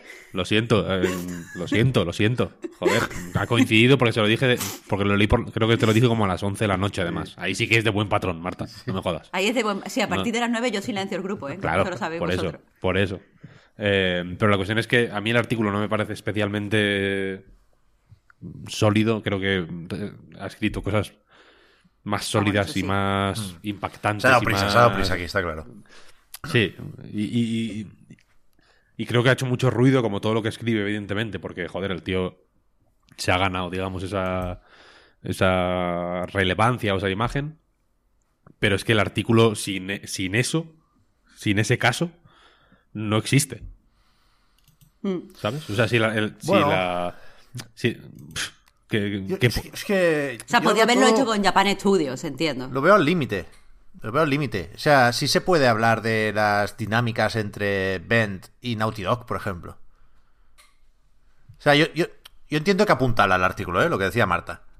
los artículos de Jason Schreier ganan o son eh, son más o menos potentes en función de los casos concretos y, y- y tangibles que ponga. Sí, sí, ¿no? claro. claro. Yo también puedo decir, ah, pues he oído tal, he oído cual, y podría hablar de las dinámicas entre Ben y Naughty Dog en un sentido súper abstracto y que igual era peor el remedio que la enfermedad, ¿eh? porque igual de pronto hablar tan en abstracto mm, motiva una especulación que, que, que emborrona y, y difumina y, y hace que el foco de la conversación esté en otro sitio que no es el que, Claro. el que quería Jason Schreier, ver, vaya, que es... tampoco, tampoco somos aquí tan inocentes, ¿eh? Evidentemente aquí hay una cuestión de credibilidad, que es una moneda muy importante para Jason. Y claro, si habla solo de lo que está detrás de las cortinas, nunca sabremos si llevaba razón o no. Si un día se anuncia de las Tofas Remake, sabremos que tendrá razón, ¿no? Será un mini punto para Jason. De, eso es lo que tiene que hacer, evidentemente. ¿eh? No, no- Como, se- como le ha pasado ya más de una vez. por ¿eh? eso, por Con eso. Anthem, Evidentemente no gana nada inventándose una historia eh, el mes que le toca promocionar su nuevo libro. ¿eh? Ya ni siquiera te hablo de toda... Por eso, todo el crédito que acumula Jason Schreier. Te hablo de... el, el- el hoy, ¿no? ¿no? No gana nada inventándose algo así, evidentemente. Y que no te- y bueno, no, sí, ya está. Básicamente eso, que efectivamente no tiene por qué inventarse nada y que de hecho eh, si, si tiene este tipo de casos, pues joder, que los que los que los lancen. Sí, sí. O sea, no, en- en este, en este caso en concreto, quiero decir, eh, mira, te, te puedo llegar a comprar que si lo que vas a hacer es filtrar un tráiler, por ejemplo, en plan, tengo un colega que curra en Ubisoft y me ha pasado el tráiler del nuevo Assassin's Creed y lo voy a filtrar porque por los loles. mm, mira, te puedo llegar a te puedo llegar a comprar que, que no que, que está feo hacerlo Mm. porque porque ahí lo que estás haciendo es adelantarte tú a la guía de compras, quiero decir. Claro, ¿no? claro, estás, estás siendo tú la, la guía de compras listilla, ¿no? El catálogo del corte inglés que va de enterado, además. ¿Sabes? Que, que te anuncia el juguete antes de que, de que lo anuncie Mattel, ¿sabes? Pero en el caso de Jason Schreier, que, que no olvidemos que trabaja en Bloomberg, ¿eh? que es un que es un medio eh, económico, que es un medio que, se escribe para... que es el medio que se lee en Wall Street, quiero decir, ¿no? Cuando están los brokers, entiendo que cuando quieren hacerse unas rayas se la hacen encima de la versión física de, de- de Bloomberg. Que, es un- que lo que se escribe en Bloomberg eh, hace que, que se mueva la bolsa, quiero decir, ¿no? Ahí yo entiendo que, que- que ni sorpresa ni su puta madre, vaya. Al revés. Bueno, claro, claro. Una cosa es filtrar descontextualizado y otra es dar una información. Claro, su responsabilidad es, de hecho, decir todo lo que sabe, ¿sabes? Y no, Claro, claro, claro. En este caso yo creo que sí. Y no guardarse movidas y no... mm, o no contar medias verdades o no contar la verdad, pero de omitiendo información para beneficiar su narrativa, ¿no? Porque eso podría incluso llevar a, a, su- a suspicacias que, que ni él ni Bloomberg necesitan. Y, y tanto él como Bloomberg, sin duda, son conscientes de ello. vaya. Sí. Así que yo aquí no veo ningún problema. Yo, yo sí creo que aquí, y ya lo hemos comentado alguna vez, ¿eh? en algún otro artículo en Bloomberg, que yo, yo he hecho en falta el espacio que tenía para explayarse en Kotaku. En Bloomberg seguramente le dicen, oye, no, no- nuestros lectores, los que pagan la suscripción como poco, no se van a leer 80 párrafos del Anthem. O concreta, ¿no? Y aquí sí me falta información, creo que tiene muchos más detalles que podría comentar sobre, pues eso, otros proyectos en paralelo en Naughty Dog, sobre eh, qué pasa exactamente en Ben, porque se fueron Jeff Ross y John Garvin, que por cierto, el segundo lo ha entrevistado ya al primero, al director creativo. Lo va a entrevistar esta noche eh, nuestro amigo Jorge Javier Jaffe, el, youtuber de moda, que a ver si merece la pena, ¿eh? porque la, la charla con Jeff Ross de cuatro putas horas es una pérdida de tiempo total y absoluta. Eh, no, no- no quiero hablar más de la cuenta del Jaffe, pero evidentemente esto es gente que ha firmado un NDA, que no puedo decir todo lo que sabe sobre Days Gone ni hostias, y que en cualquier caso Jeff sí que dijo, eh, me sorprende que Jason tenga toda esta información. O sea, dijo que él no. No llegaría a decir que toda la información es cierta, pero desde luego le da credibilidad en general diciendo eso. Y, por cierto, eso sí quería destacarlo. De nuevo, ex- extraigo reflexiones que, que no son la general en cada tema. Había una cosa en Jaffe que me llamó la atención.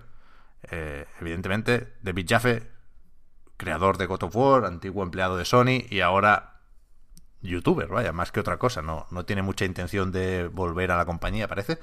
Y de hecho creo que Sony lo ven como el enemigo público número uno ahora, pero que había un, un momento en el que Jeff Ross decía, claro, yo no te puedo contar esto por NDA.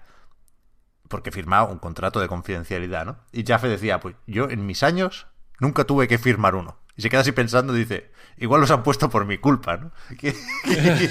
Yo creo que sí, que esto va a ir a más y que Sony ahora no solo te dirá firma aquí para comprometerte a no contar detalles sobre el juego, sino que dirá firma aquí para eh, asegurar que no vas a conceder entrevistas, incluso. Creo que hay un peligro ahí. Pero bueno, lo que quería decir es que hay una cosa que decía Jaffe que me pareció interesante, que es que a él le llega y sabe cosas y él dejó en Twitter una pista. Ahora está en una nube el Jaffe, ¿eh? Porque ahora ha podido demostrar que sabe cosas. Porque el día antes de que Jason Schreier publicara esto en Bloomberg, él dejó como un mensaje cifrado en, en- en Twitter, que había que coger la tercera palabra. Es un flipado el Jaffe, me encanta. Eh, dijo, mañana habrá noticias sobre el desarrollo de, de Last of Us o algo así. Se vienen cositas. Sí, sí. Entonces, él lo que dijo es, de Sony me llega una cosa que creo que es interesante, creo que es lo, de nuevo, lo que nos permite tener claro que todo está conectado, que evidentemente las cosas van muy bien en PlayStation, porque vienen de petarlo con Play 4, porque está agotadísima Play 5, porque vienen Ragnarok y Horizon y Ratchet que serán la hostia, ¿eh? evidentemente hay muchos indicadores muy positivos en Sony, pero las tendencias son peligrosas porque no son una cosa aislada nunca, ¿no? Entonces, él decía, yo sé que hay malestar en, Sony por parte de algunos trabajadores, por seguramente algunas decisiones que se están tomando desde arriba, y esto hace que se estén filtrando más cosas. O sea, hay mucha gente en Sony, mucha más de lo normal, dispuesta a hablar con gente como Jason Schreier. Y es verdad, nunca me lo había planteado así, y mira que es obvio, ¿eh? Pero que las filtraciones fácilmente se pueden ver, no todas, ¿eh? También hay despistes. Yo sé de gente que se ha dejado un pendrive en un hotel y de ahí ha salido pues, juego gordo. Eh, pero sí que se puede relacionar el descontento de los empleados con las filtraciones sobre esa compañía. Es verdad. Es verdad. Quizá por eso Nintendo no habla, no lo sé. Aquí tampoco puedo sacar más conclusiones de la cuenta, ¿eh? Pero. Pero yo sí creo que algo está pasando en Sony. Y, que precisamente por eso, creo que el, el punto de partida de Jason Schreier es ese, ¿no? Dice, bueno, parece porque han hecho lo del Japan Studios, insisto, parece una prueba muy clara, ¿no? ¿no? hay objection posible aquí, con lo cual voy a coger mi agenda, vengo de escribir un artículo larguísimo sobre el crunch en Naughty Dog, tengo contactos en el estudio y en la compañía, voy a llamar y voy a preguntar qué pasa en Sony. Y tirando de ese hilo, pues, pues sale lo del Days Gone 2, sale lo de la colaboración para el multijugador, para el Uncharted, que eso es lo que digo que no queda muy claro en el artículo, que creo que hacía falta explicarlo un poco más. Pero bueno, hay una labor periodística aquí. Y, si sale el nombre del remake de The Last of Us y tiene sentido colarlo, pues lo cuelas.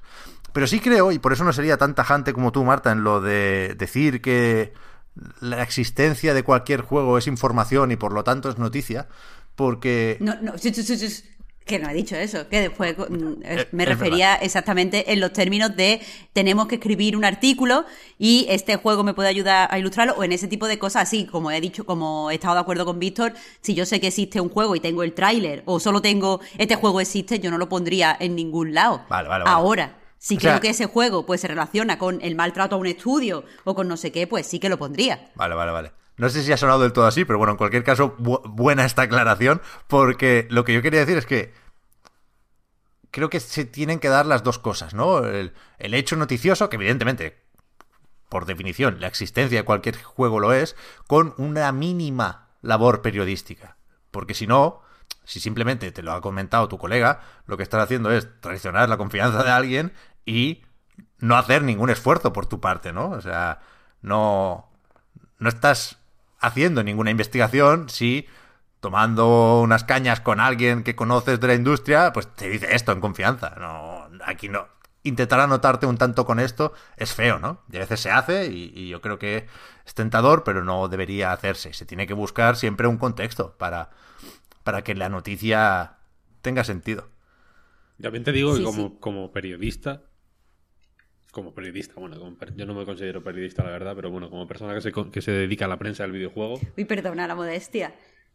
No, porque, bueno, tampoco creo que haga un trabajo periodístico. O sea, si lo hiciera de manera regular, me lo consideraría sin ningún problema, pero no es ninguna cuestión de estudios ni nada. Pero la cuestión es que eh, también, como profesional, si lo quieres poner de otra manera, como profesional, eh, eh, si tú sabes que si, si te vas de la lengua una vez te lo pueden disculpar, pero si te lo vas de la lengua dos veces, mm, te comes un cagao, ¿sabes? Hay que, quiero decir que hay que saber qué información merece la pena y cuál no, y, que el rollo de traicionar la confianza de un amigo porque te cuenta, porque está currando en Ubisoft y te cuenta que están haciendo de, de Division 2 y tú lo, lo publicas en un blog, eso pasa, pasa poco porque es que no tiene valor, en realidad. Claro, claro, yo creo que cuando cuando la explosión de los blogs, por ejemplo, cuando nació A Night en mediados de los 2000, entre 2005 y 2010, ¿no? Que, que, que, nacieron miles y miles de blogs. Ahí hubo un momento como de también de boom de las filtraciones, por, simplemente porque se podía, ¿sabes? Había de pronto una plataforma para para filtrar información y de, y de, pronto las filtraciones se convirtieron en lo más importante. Pero ahora mismo los, los leaks y todo y, las personas mm, supuestamente cercanas a alguien o que tienen un tío en Nintendo eh, ahora son cuentas de Twitter anónimas que no tienen absolutamente ninguna credibilidad que, y, que la mayoría de la gente yo creo que ya no les presta ni, atención o que, o que les presta atención de una forma mucho más lúdica o mucho menos seria que, que nunca, ¿sabes? Porque es que en realidad Déjame, déjame matizar entonces una cosa para que la gente no me insulte, o sea, me insulte menos de lo habitual en, YouTube. Lo que quería decir es que no solo tienes que tener la información, porque todos y, nosotros tres, vaya, tenemos datos concretos y imágenes y sabemos cosas de juegos que se están desarrollando en ese momento y no lo contamos porque, como dice Víctor, no tiene valor. Exacto. Y muchas veces sabes cosas concretas de juegos que se están desarrollando y de las condiciones en las que se están desarrollando. Rollo, este juego se está desarrollando y eh, el estudio es un, pues, un sitio muy malo para trabajar, hay mucha explotación, eh, se está desarrollando sin dinero. Yo solo sé de, bastante juego y estudio en este momento, pero tampoco tiene información, tampoco tiene valor. Y no tiene valor porque lo he limitado, y eso sí creo que lo he dicho, al terreno periodístico. Y nosotros, por, mucho que yo sepa, que en el estudio este, que está desarrollando este juego concreto, hay un montón de desarrolladores que lo están pasando mal, no lo puedo publicar si no tengo pues declaraciones de esos desarrolladores, si no tengo pruebas de que lo que me están diciendo en torno al dinero es verdad, si no tengo pruebas eh, de que este juego en realidad ha costado lo que me están diciendo que han costado, pero que están mintiendo porque recibieron tal subvención. Yo si no tengo esas pruebas no lo puedo decir, aunque lo sepa, aunque me lo esté contando gente de la que me fíe y sepa 100% que es verdad. Por eso me lo quiero limitar a cosas periodísticas. Ahora, si yo tuviera esas pruebas y, y pudiera señalar ese estudio, y pudiera decir qué juego es, aunque ellos no lo han anunciado, honestamente yo escribiría el artículo. y si alguien me dice, es que yo no sabía que lo estaban desarrollando, bueno, pues yo qué sé, puedo haberte enterado, a mí que me cuentas. Sí, sí. siempre con, valor y en el marco de un artículo de periodismo. Por eso, por eso. Que, que, esos puestos a aclarar, esto también lo quería decir, ¿eh? que esa cerveza informal no puede ser la fuente de la noticia, pero sí puede ser el detonante de la noticia. Es decir, si a ti te cuentan algo que te parece interesante, pues a partir de ahí tiras del hilo y te creas una red de fuentes que ofrezcan ciertas garantías a ti como periodista en este caso y a tus fuentes también, que es algo que eh, lo he dicho muchas veces, ¿eh? hay que tener muy en cuenta que no es una broma lo del anonimato para que no despidan a esa persona o para que esa persona no tenga muchos, muchísimos problemas para encontrar otro curro en la industria. Evidentemente, es una responsabilidad grande del periodista proteger a sus fuentes. No es ninguna broma ni no, es ninguna mierda de, de películas, ¿no? Es, es algo que hay que tener muy en cuenta. Es una responsabilidad grande.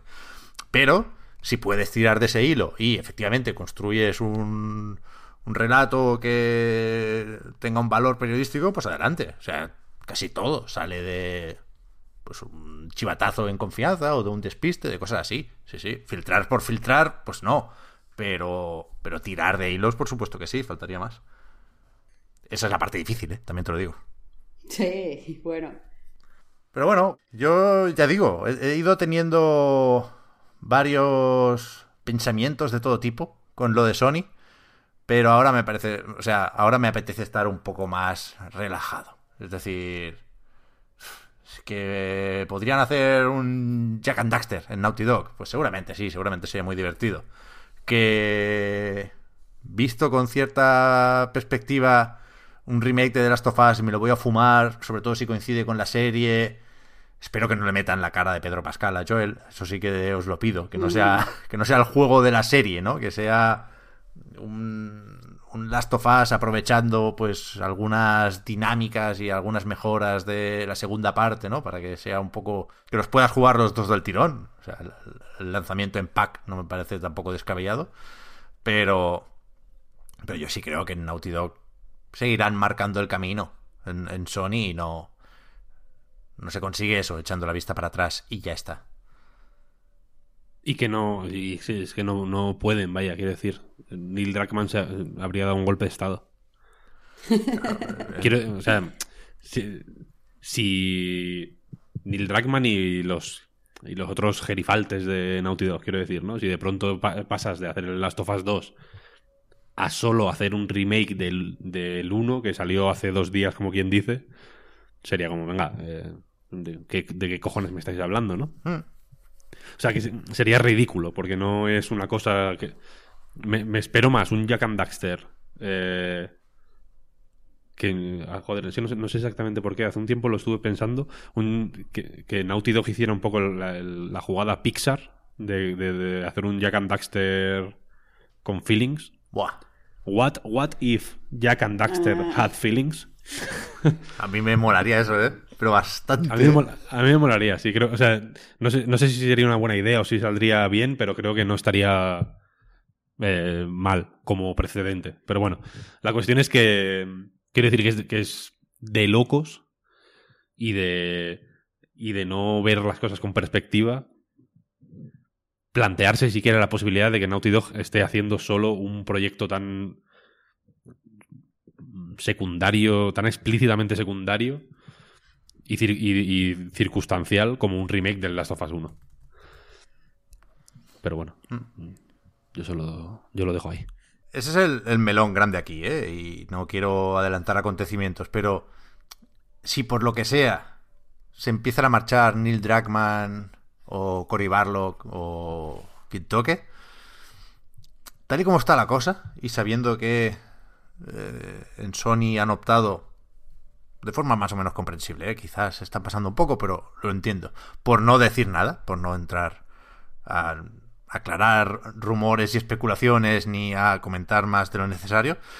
Si se va Dragman, será fácil mal pensar cuando en realidad el tío tiene que estar más quemado que la pipa de un indio, ¿no? Y, y a lo mejor le ha venido muy bien ponerse con la serie, pero quiero decir, eh, Bruce Straley aguantó hasta Uncharted 4.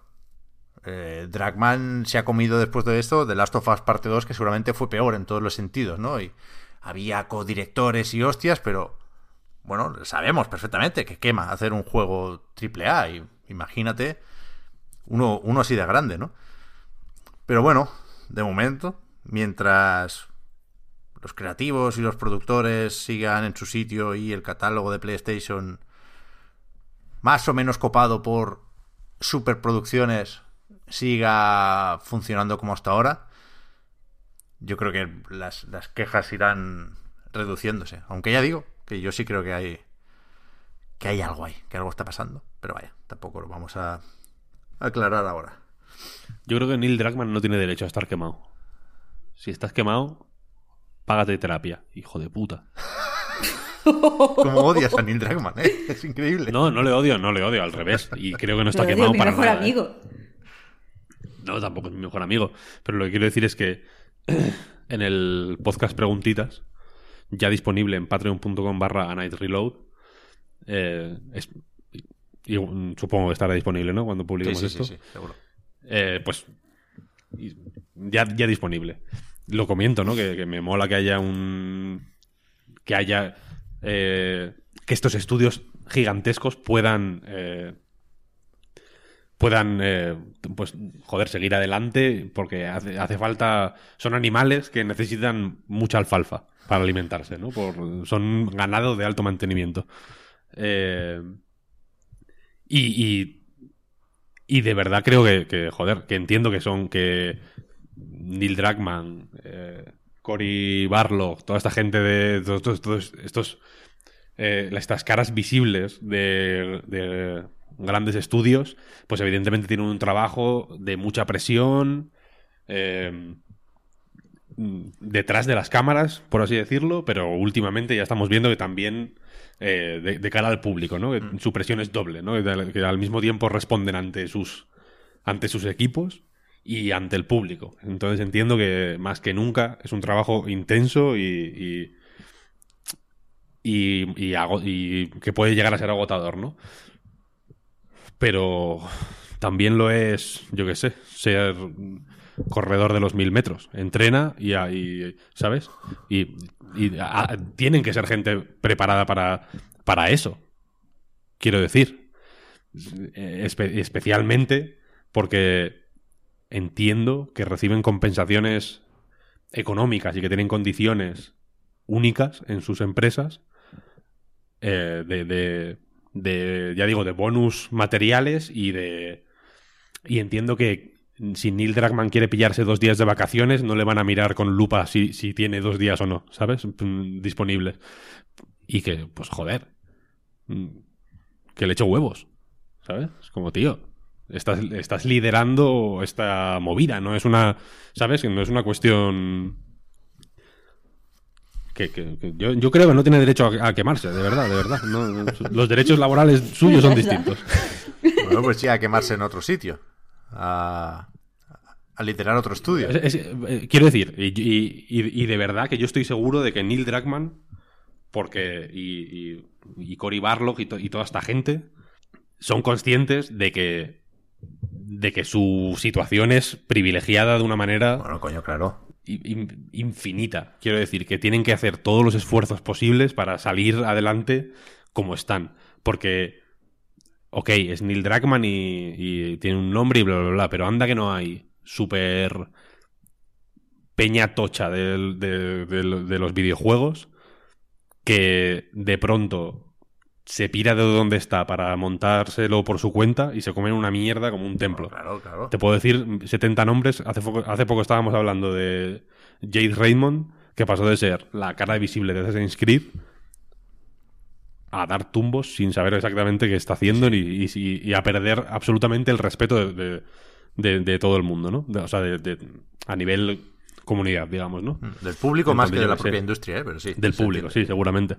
Pero bueno, que sus trabajos son infinitamente menos glamurosos y menos. y, sí. y yo creo que Neil Druckmann es una persona creativa, ante todo, ¿eh? Y, y- y que no podría. O que, o que su situación ideal no es la de. La de hacer trabajo eh, administrativo, por así decirlo, o de gestión, que, que no tiene un output creativo claro, ¿no? Y que no se materializa en algo concreto, ¿no? En un juego, en una serie de televisión, en lo que, o en lo que sea. Así que que no se queme, ¿eh? Menos que Marte, Neil. Menos que Marte, ¿eh? Que más que más estoy yo. ¿Cómo te has puesto tú? Eh, No, hombre, porque eh, yo quiero decir, los, los chavales que se van de Naughty Dog, eh, Claro, claro. quemaos, efectivamente, como quemaos como un como la tostada que te has olvidado en la tostadora, pues sí que eso sí, hombre, y esa gente tiene unas condiciones de mierda y penosas, y esa gente no la conoce ni tú no sabes ni cómo se llama uno. Está claro, está claro. Neil Druckmann que se temple si quiere, pero quemarse que no se queme. Creo que de lo que ha pasado esta semana solo nos queda por destacar lo de Epic, que se ha llevado un buen dinero en su última ronda de financiación. Mil millones de dólares. Epic no, no está en la bolsa, ¿eh? por eso se habla de rondas de financiación y por eso se va recalculando su valor. No sé muy bien cómo queda esto, intenté buscar algo sobre, claro, cómo queda el porcentaje de Tencent, por ejemplo, que compró un 40% de Epic por 330 millones de dólares en 2013, creo recordar. Claro, si van entrando inversores, supongo que ese porcentaje se recalcula. Sigue, siendo un 40 o pasa a ser menos. Bueno, no lo sé, pero no funcionan aquí las reglas de la bolsa, quiero decir. Pero sí que sigue creciendo una barbaridad. Epic, que ahora está valorada en casi 30 mil millones de dólares. Y que entre los mil millones de esta última ronda hay 200 que son de Sony, que se suman a otros 250 del año pasado, ¿no? Con lo cual, no sé, cuidado, de Sony, ¿eh? no de PlayStation. Aquí la colaboración puede ir por muchos sitios porque aquí tanto Sony como Epic, recordamos el caso muy conocido del Mandalorian, ¿no? Con su Unreal Engine, eh, hacen películas y series, con lo cual no, no necesariamente es una alianza estratégica relacionada con los videojuegos, pero seguramente sí. Y seguramente por eso, eh, aunque sea para hacer ciertas conexiones en la cabeza de cada uno, se anunció que Aloy de Horizon, Zero Dawn, pero también Forbidden West, a ver si lo vemos pronto, eh, está en Fortnite ahora. No, no, no ese es el objetivo del trato, evidentemente, no es meter personajes en el Fortnite, porque eso vale menos dinero, quiero creer, pero... Pero no sé, eh, es, es mucha pasta. Es, o sea, teníamos también estos días la noticia de que se están gastando muchísimo dinero en comprar exclusividades, en meter juegos en la Epic Games Store, pero ¿qué es eso? Eh, ese dinero lo han recuperado, si no vendiendo los juegos en la Epic Games Store, con esta ronda de financiación. O sea, es... A pesar de que haya menos jugadores en Fortnite, de que tengan el juicio este con Apple, que está un poco forzadete y tal, es un bicharraco Epic que a veces se me olvida a mí. Que no son los Fortnite, que es Unreal Engine, que no sabría decirte qué es más importante aquí.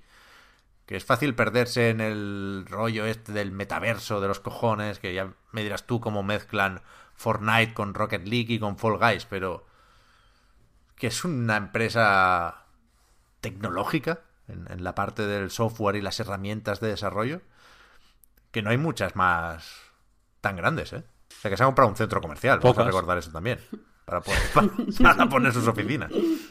A ver, a ver qué pasa, a ver cómo... Teníamos hace un tiempo la duda, ¿no? También cuando Microsoft compró Minecraft. ¿Qué haces con esto ahora? Intentaron lo de la demo esa de las HoloLens.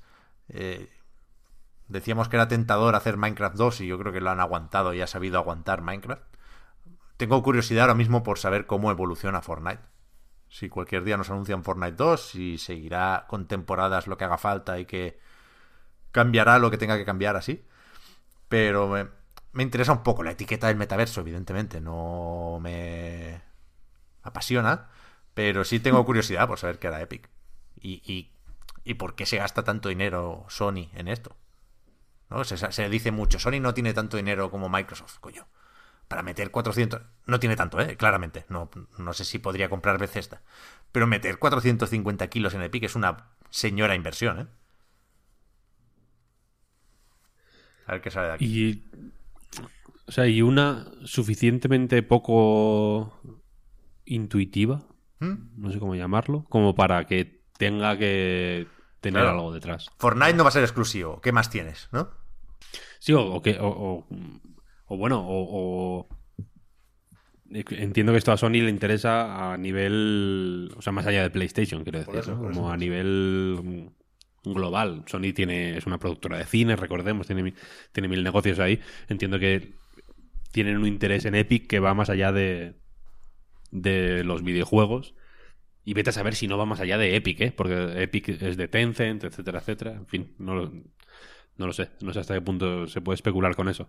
Pero, bueno, es de Tencent. Tencent tiene una parte de, de Epic, por matizar. Que, vete a saber. O sea, que no ha sido PlayStation quien ha dado el dinero, ha sido Sony en general.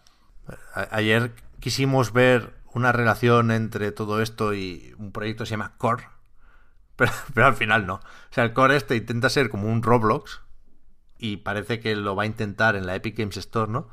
Y Epic metió el año pasado 15 millones, creo, en Manticore Games, que son los que hacen esto que es la típica empresa con veteranos de la industria, ¿no? Que seguramente tienen un PowerPoint en el que te dicen que saben cómo hacer un Roblox. Y por eso la gente les mete pasta. Y ayer mandaron una nota de prensa que la estuvimos comentando porque decía eso.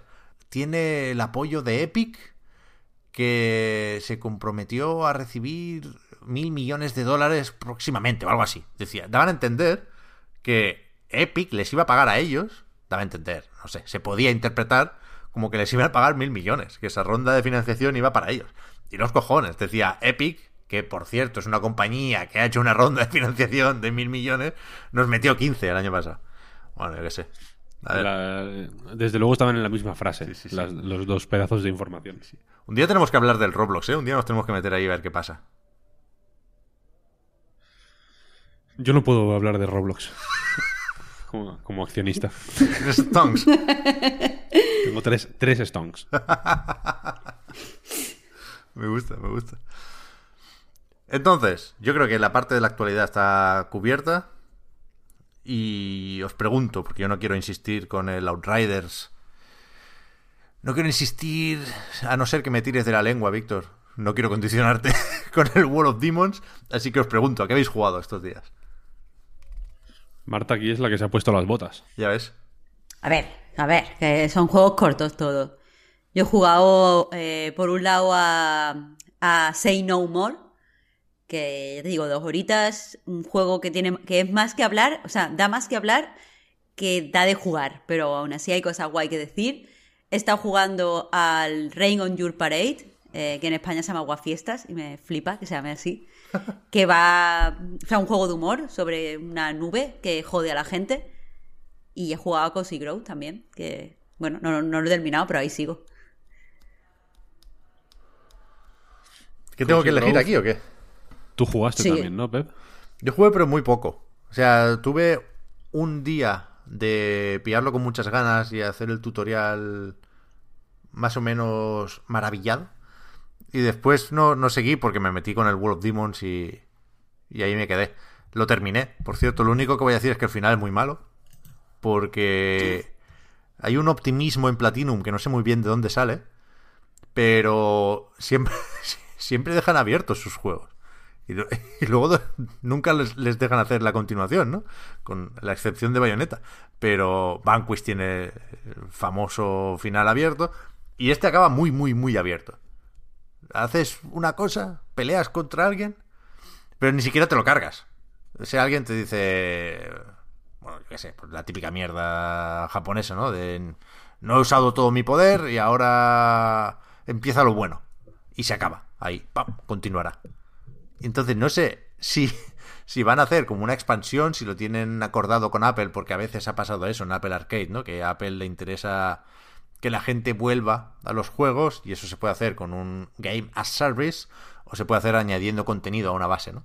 Y quizá va por ahí la cosa, pero no tiene pinta. Yo creo que Platinum no va a volver a tocar el World of Demons. Y en ese sentido, al final es bastante malo. Aunque el juego arreglado se deja jugar se deja jugar. Pero, pero nada más. Al Soulstorm me he jugado muy poquito y. Hostia, el Soulstorm, caray. Hmm. No me acordaba. Es muy raro, es un juego con una dificultad. O sea, creo que hay que hablar sobre la dificultad del juego y para eso me lo quiero terminar. Pero es un juego de puzzles extraño, porque este de esos que usa muchas físicas y muchos sistemas dentro del juego y no siempre responden como tú esperarías y no sabes si lo estás haciendo bien pero tienes que apuntar mejor o no es esa la solución del puzzle o te están dando libertad para aproximarte como quieras a la situación. Eh, eh. No lo veo fino el juego en ese sentido, pero bueno, me lo quiero terminar. Y no sé, no sé, decidid vosotros. Yo no no quiero condicionar aquí tampoco. ¿De qué queréis hablar? ¿Al Cozy Grove hemos jugado los tres? Hmm. Yo creo que sí, por eso te decía. Pues empiezo por ahí entonces. Cuento un poquito y después ponéis vuestras opiniones. Que sé que, hay toda, toda una franja de opiniones en el podcast hoy. Eh, vale, Cozy Grove es un juego, eh, pues, eh, que imita las mecánicas, utiliza las mecánicas de simulador de granja o simulador de vida al estilo Stardew Valley o al estilo Animal Crossing eh, pero lo hace, en vez de a lo mejor para hacer crecer una granja o para comprarte una casa y todo este tipo de cosas, eh, lo, hace para, lo haces para ayudar a, a, una serie de espíritus, a unas almas de unos osos que murieron en la isla de Cozy Grove, eh, pues los quieres ayudar para que recuperen su recuerdo y para revitalizar la isla. El juego empieza con tu personaje que llega, llega a esta isla, es una scout espectral, que es como una Girl Scout, pero, pero de los muertos y pone pues una fogata allí y bueno, eh, la fogata nos va dando una serie de pistas de cosas que tenemos que hacer y nosotros a cambio le damos a la fogata troncos espectrales que hacen que pues tengan mucho arda por mucho más tiempo. Eh, el concepto principal que a mí me ha, gustado de Cozy Grove es que cuando llegas la isla eh, no tiene color. Tiene un montón de. O sea, eh, está todo como desaturado, en una especie de color beige asalmonado o algo así. Y todas, todos los, eh, los árboles, las rocas, todos los elementos que hay en la isla son en cierta forma semitransparentes. Y eso es porque eh, pues estamos recorriendo un paisaje espectral que está muerto. Y está muerto porque. Pues eso, porque la isla pues, pues ha perdido toda, toda la entidad perdida en la mente de, estos fantasmas. Vamos conociendo a los osos poco a poco y nos van diciendo cosas que, tenemos que hacer. Y las mecánicas, pues, son las que podemos encontrar prácticamente eh, en todos los simuladores. Eso sí, eh, mm, están todas las mecánicas, pero la forma en la que están implantadas y el game feel que tiene, pues está condicionado a que estamos hablando de un juego muy pequeño. Entonces, pues por ejemplo, podemos pescar, podemos cavar, podemos, eh, pues, pegarle a las rocas con el pico, rollo minería, pero no hay una mina eh, como la que encontramos, yo que sé, en, en Story Season. Eh, podemos rebuscar en montones de hojas, recoger fruta de, de, los árboles y otra serie de cosas que sí son concretas de este juego, como por ejemplo poner lámparas eh, para que se extienda la luz de la isla hacia otros sitios y eh, pues cuidar de una serie de animales que no son animales de granja, sino que son pues animales espectrales que nos van a dar una serie de, materiales. Eh, también hay una especie de, museo que no tiene un lugar físico, porque ya, ya os digo que es un juego con muy poco presupuesto, sino simplemente tú les vas dando materiales a uno de los osos y te van dando a cambio eh, pues o dinero o minerales o muchas veces también si entregas ciertos materiales concretos te dan insignias, porque el progreso del juego se marca a partir de insignias que tú ganas como scout. Y pues eso, vas, vas haciendo esas cosas. Lo de la luz, por ejemplo, es muy importante porque... Eh, los árboles, por ejemplo, que no están afectados por la luz, pues no te dan nada, no te dan fruta y las plantas pues no te dan flores. Entonces es muy importante que eh, pues cada día hagas la misión que te encarguen los osos, dependiendo de cuánto oso hayas desbloqueado, creo que hay nueve. Eh, yo tengo nueve y ya estoy para acabar, así que tiene que haber nueve o diez. Pero eso, eh, haces la misión que te dan los osos y los osos empiezan a emitir una, una luz porque muchas veces pues eh, desbloquean un recuerdo, también te dan un troco espectral y eh, lo que esté pues bañado por esa luz pues cambia eh, visualmente, se llena además de color y puedes eh, pues realizar más, puedes interactuar más con esa zona del mapa. Quizá el punto así más, más importante de Cozy Grove que a mí me ha gustado personalmente es que todo se organiza en partidas de entre 30 y 40 minutos que pues es lo que tardas en hacer esto, las misiones y tener los troncos espectrales, echar los tronquitos al fuego y hacer el progreso del día. Hay una tienda que también no, lo he dicho, en el que te puedes comprar pues ropita o pues ciertas cosas para ir poniendo en la isla. Y también eh, hay un banco de, de, crafteo donde puedes fabricar lámparas, por ejemplo, como las que comentaba. Eh, ¿Por qué me ha gustado, pese a que la implantación de las mecánicas, eh, pues mm, no, no, no tienen demasiado game feel, no, no, son demasiado sólidas. Pues porque honestamente me ha gustado que el juego, eh, por un lado, eh, al organizarse en partidas de, de 30 minutos y tener la forma en la que progresa muy limitada, tener progreso limitado, me ha relajado con respecto a los problemas que, que, hemos hablado en otras ocasiones en Animal Crossing New Horizon.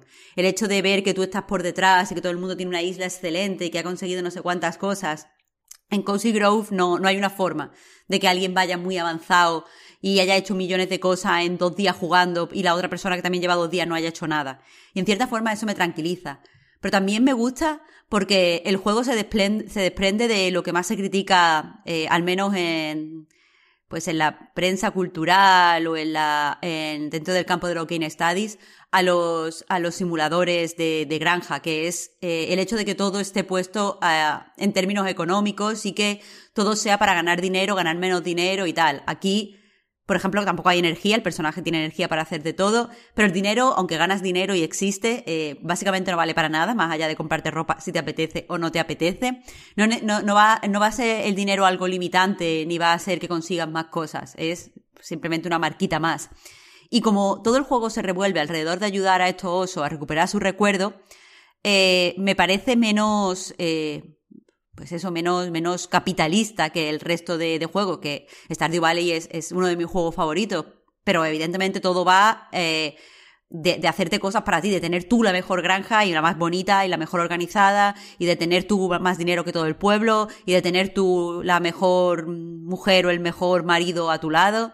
Y este juego, pues, es un poco eh, cultivar la paciencia y eh, trabajar al servicio de los demás, que son una idea que también manejaba, por ejemplo, Spiritfarer, y evidentemente lo hacía mucho mejor, pero que me parece que, este juego, pues, asienta un poco ese camino y eh, tiene la metáfora esta de devolverle, o sea, de que, de que los paisajes habitados por fantasmas se convierten en paisajes espectrales, que creo que tiende un puente eh, hacia otra de las críticas que tienen los simuladores, que es que eh, pues todo pasa por lo que sería una especie de transformación del paisaje para ponerlo al servicio de los humanos. Aquí tú no transformas el paisaje para ponerlo a tu, servicio, no puedes cultivar, por ejemplo, pero sí transformas el paisaje para ponerlo al servicio del propio paisaje.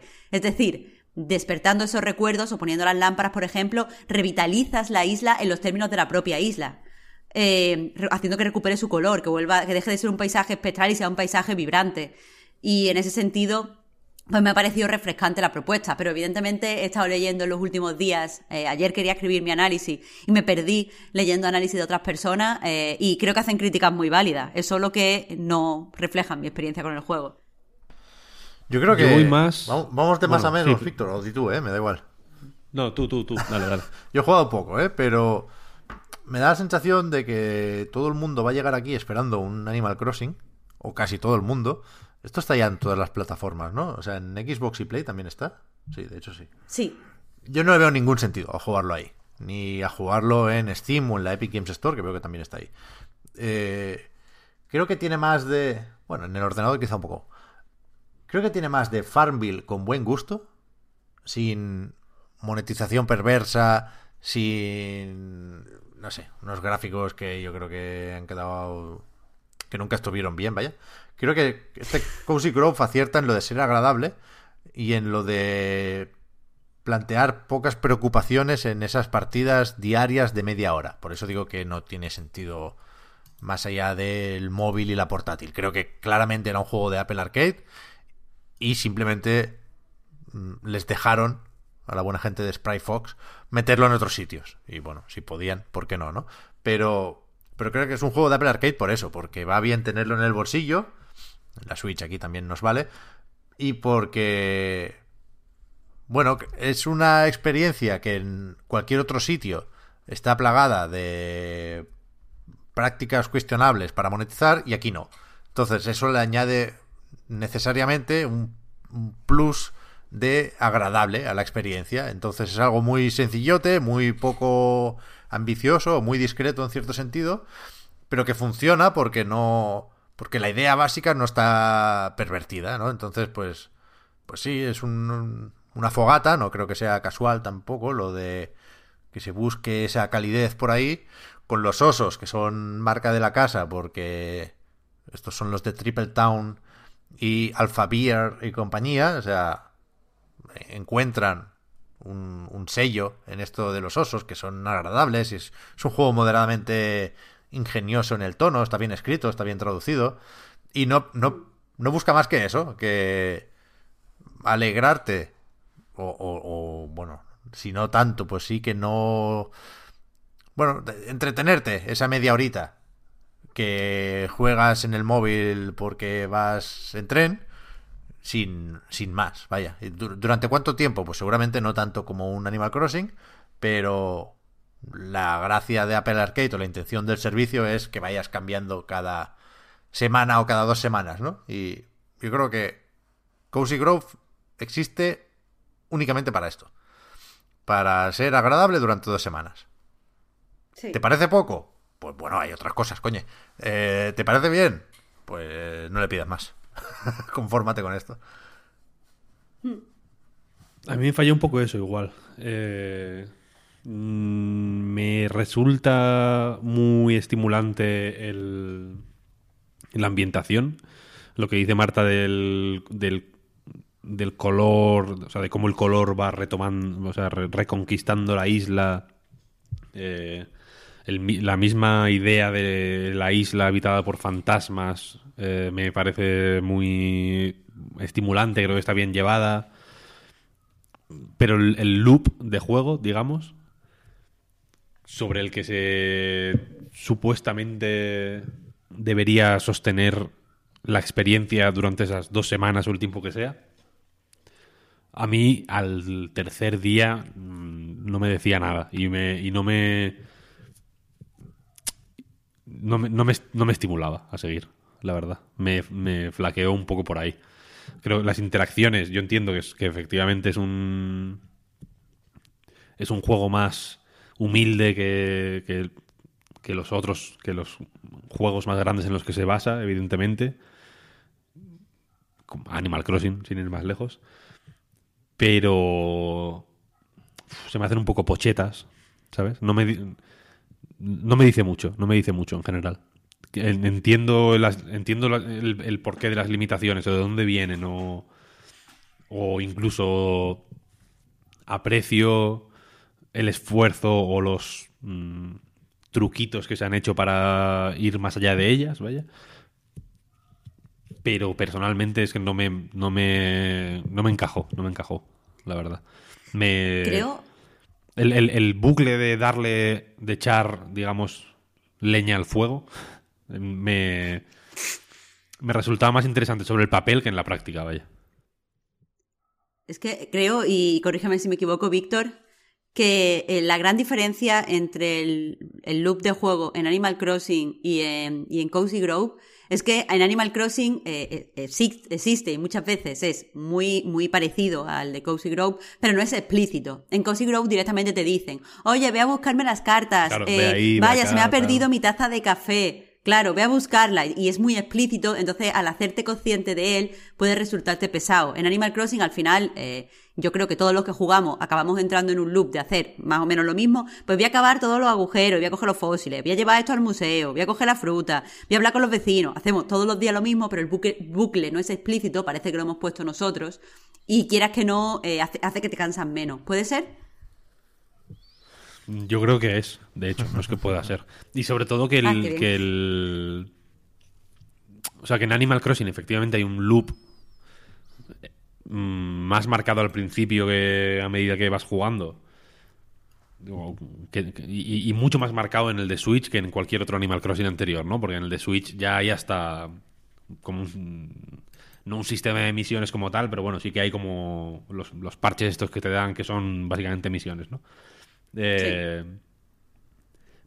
pero, pero más, o sea, aparte de eso, la base funciona sin todo eso.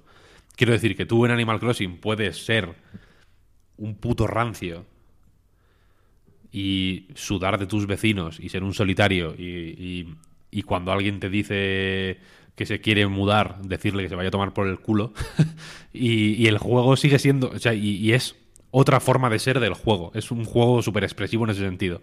Y Cozy Grove, igual que lo es Stardew Valley o, igual que lo son, en mi experiencia al menos, todos estos juegos de simulación, eh, los buenos, ¿no? Los, entre comillas, los que se, los más reconocidos y los que mejor han funcionado y los que más se recuerdan.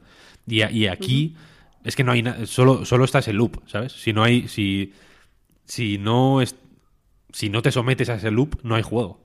El juego es el loop. Entonces, eh, porque tú no, tú no puedes hacer nada por, tu cuenta. Que entiendo que es la, que, es la idea del juego, ¿eh? No, no lo estoy pidiendo que sea lo que no es. Simplemente digo que lo que es. Mm, a, mí se me hizo un poco pesado, vaya. Y, me. y, tenía ideas buenas que me habría gustado no tener eh, que esperar días a, a, verlas desarrolladas, ¿no? Creo que, creo que si, que si hubiera sido un poco menos ambicioso en ese sentido, un poco menos arriesgado, le aprecio el riesgo, pero ya digo que no me encaja, y, igual lo habría recibido mejor, no sé. Pero mm, sí.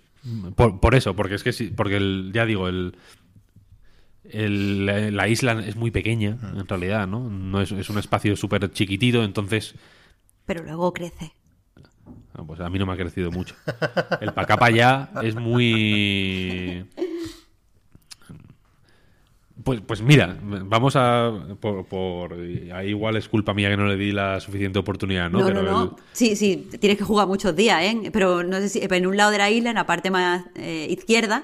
No, sí, izquierda, hay como una especie de puentecito que tiene como unas maderas ah. cortadas, pues ese puentecito, ese puentecito es clave. Pues ese puentecito, eh, quizás si hubiera tenido relevancia antes, igual me habría estimulado un poquito más, porque ya digo, el paquí ya del principio no me dijo mucho, la verdad. Yo, yo sí creo que aquí, o sea, es, está el juego en la clásica posición incómoda, ¿no? Es un juego que no, seguramente no existiría sin Animal Crossing y al mismo tiempo no aguanta las comparaciones con Animal Crossing. Es así. Es así. Pero vamos, simplemente tenéis ambos razón en lo que habéis dicho. Pero eh, sí que me parece, eh, y lo repito, me parece interesante ver que hay simuladores que no quieren Sí, sí. eh, pues basarse todo en esto capitalista de tener yo más, tener yo más grande, tener yo mejor. Que eso está bien. Sí, sí. Bueno, pues paso al siguiente. Dale, claro. Vale, pues aquí voy a ir con eh, Say No More, que es un juego de, de humor que va de decir no. Eh, la protagonista o el protagonista, te lo puedes crear tú, eh, es una... un- voy, a, voy a hablar en femenino porque mi personaje era mujer. Eh, es una becaria que llega a, a su primer día de, de trabajo y empieza a ver cómo todo el mundo le, le pasa por encima. Y cuando llega una ofensa que no puede, no puede dejarla pasar, que es que le roban su fiambrera de unicornio, eh, se pone a escuchar una especie de gurú de la autoayuda de los 80 que le enseña a decir que no. Y entonces, pues ella irá dando vueltas por la oficina, disparándonos, porque el juego es un poco shooter, eh, pero con autoapuntado. O sea, no va de que tú eh, apuntes y tires el no, sino que te van saliendo diferentes enemigos y tú vas gritando no, no, no, y se van yendo a tomar por culo. Eh, y eso, y tendrá que ir enfrentándose eh, pues al primer día de, trabajo diciendo no. Eh, que la, premisa es en sí llamativa. Me parecía que tenía poco recorrido. Y afortunadamente los, desarrolladores lo pensaban también. El juego es muy, muy, muy cortito y tiene una mm, narrativa relativamente fuerte, una serie de ideas más que una narrativa, porque la- la historia es el primer día de trabajo, poco más.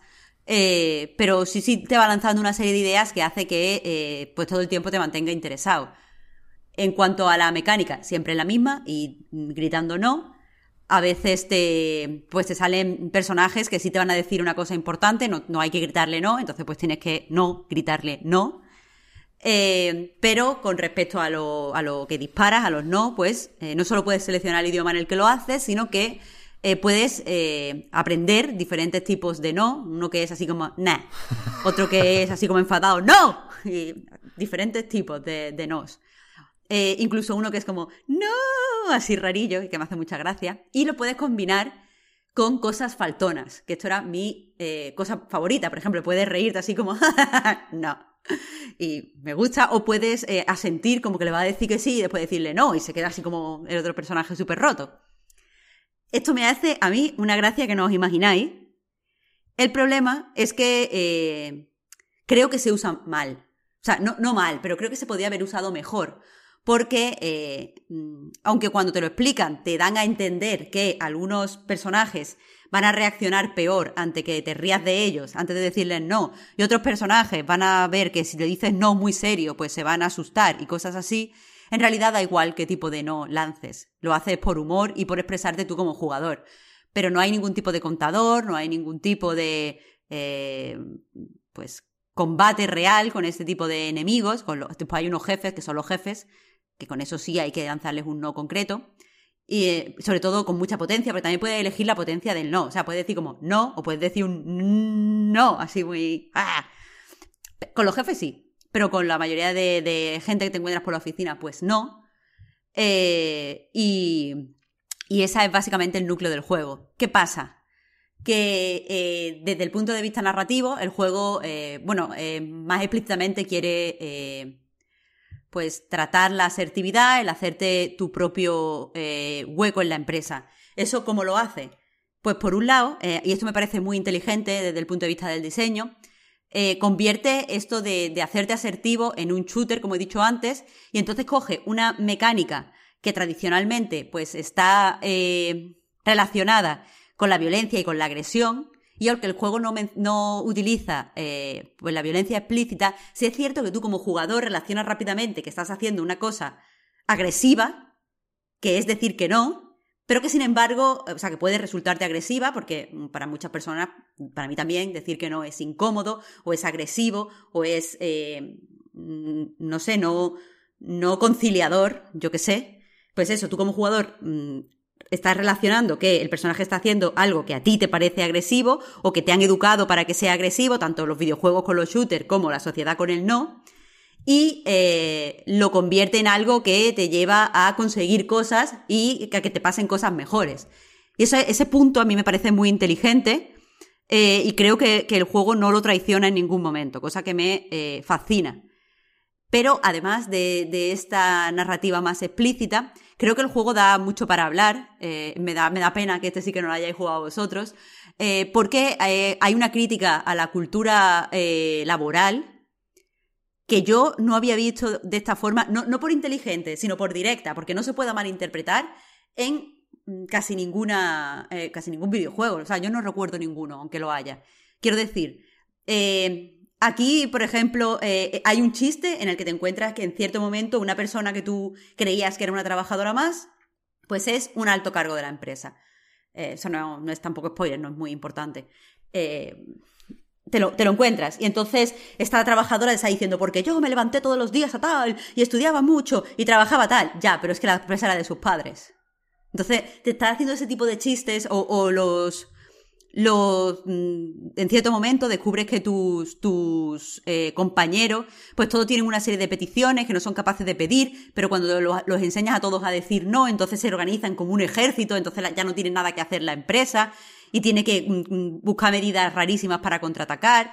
Eh, no sé, eh, tiene este tipo de cosas que, que no quiero, no quiero desvelar ninguna, porque creo que lo simpático y lo, sobre todo lo gracioso, porque es un juego de humor, es que te lo encuentres, eh, pero, pero ya te digo, son dos horitas y no, no, te va a revolucionar la vida las ideas que te, que te muestra, pero sí que, sí que están muy simpáticas y, no sé, es que me, sobre todo me parece eso, la, la, inteligencia con la que están puestas ciertas cosas que no quiero desvelar, porque, porque es que es un juego tan breve que es muy difícil eh, poner ejemplos sin meterme ya en el, en el tramo final. Pero, pero eso, eh, creo, que creo que hay ideas sólidas detrás. Por otro lado, también es cierto que tiene un o sea, podría haber sido más redondo con, con, pocas cosas, además de lo que he dicho, esto de que a cada personaje le afecte un no diferente. Me parece evidente que el juego eh, no quiere que te fijes en sus limitaciones, pero tiene limitaciones muy concretas y, una de ellas es que tu personaje tiene muy poca entidad en lo que pasa en el juego. Evidentemente, siendo tan corto y con la historia que tiene, no puedes hacer que haya 200 finales o que haya dos finales siquiera. Hay un final y el juego va a eso y para no traicionarse tiene que ir a ese final. Pero sí es cierto que hay una serie de personajes que tienen como una brevísima ah, tramas eh, secundarias. Uno de ellos, una de estas tramas va en un concurso de mantener la mirada eh, y, y, a mí precisamente fue lo que me dio darme cuenta de la poca entidad que tenemos. Porque cuando me apareció, el juego va muy rápido. El juego es todo el tiempo, pom, pom, pom, no, hay tiempo no hay tiempo para nada. Eh, pues en cierto momento me apareció un personaje con un globo de diálogo rosa, que se supone que no les tienes que disparar porque son colegas, pero yo le disparé, porque estaba súper metida haciendo el de al ritmo de la música, porque así soy. Y entonces le disparé y no pude mantener con ese personaje el duelo de miradas. ¿Qué pasa? Que en cierto momento llegó otro personaje y me dice, ah, tú ganaste al duelo de miradas a no sé quién. Y fue como, oh, no, no le gané. Maldición juego, te estoy viendo las costuras. Y, y no me gustó. Y como esas hay un par. Pero vaya, que si no me hubiera dado cuenta, em, lo hubiera gozado porque, porque es muy simpático. Sobre todo no para, no para. Es imposible, creo yo, no jugar las dos horas del tirón. Este, joder, me da pena no haberlo jugado, la verdad. Porque em, tiene, o sea, a mí me tiene buena pinta desde el principio y me alegra que digas lo de que no es. Lo, de que su crítica no es. Mmm, es directa, quiero decir, que no se puede esquivar ni se puede malinterpretar. Porque precisamente hablando con eh, Manu de Vandal, que es el chico que se dedica más a lo indie en Vandal, que antes estaba en Equilateral. Eh, lo, lo, comentaba por Twitter esto precisamente, ¿no? Que, que, es un juego que va al grano. Y estuvimos hablando de, de, de otro que se llama Going Under. No sé si lo Está recordáis o si sí. lo conocéis. Sí, eso es un roguelike eh, sí. que vas pasando en diferentes startups. Hmm, sí, sí. Es como una gran empresa que, que va comprando startups que, y que se van muriendo las startups y las mazmorras, digamos, son las ruinas de startups arruinadas, ¿no?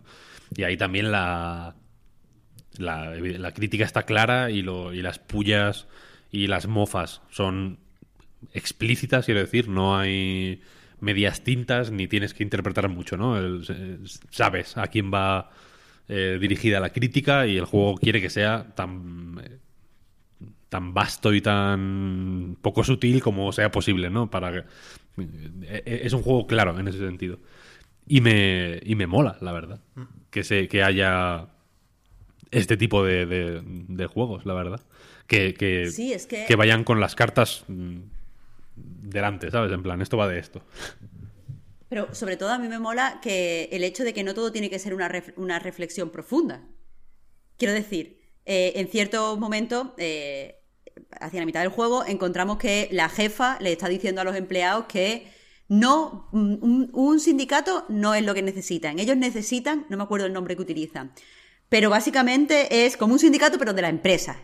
¿Sabes? Porque ese es el bueno.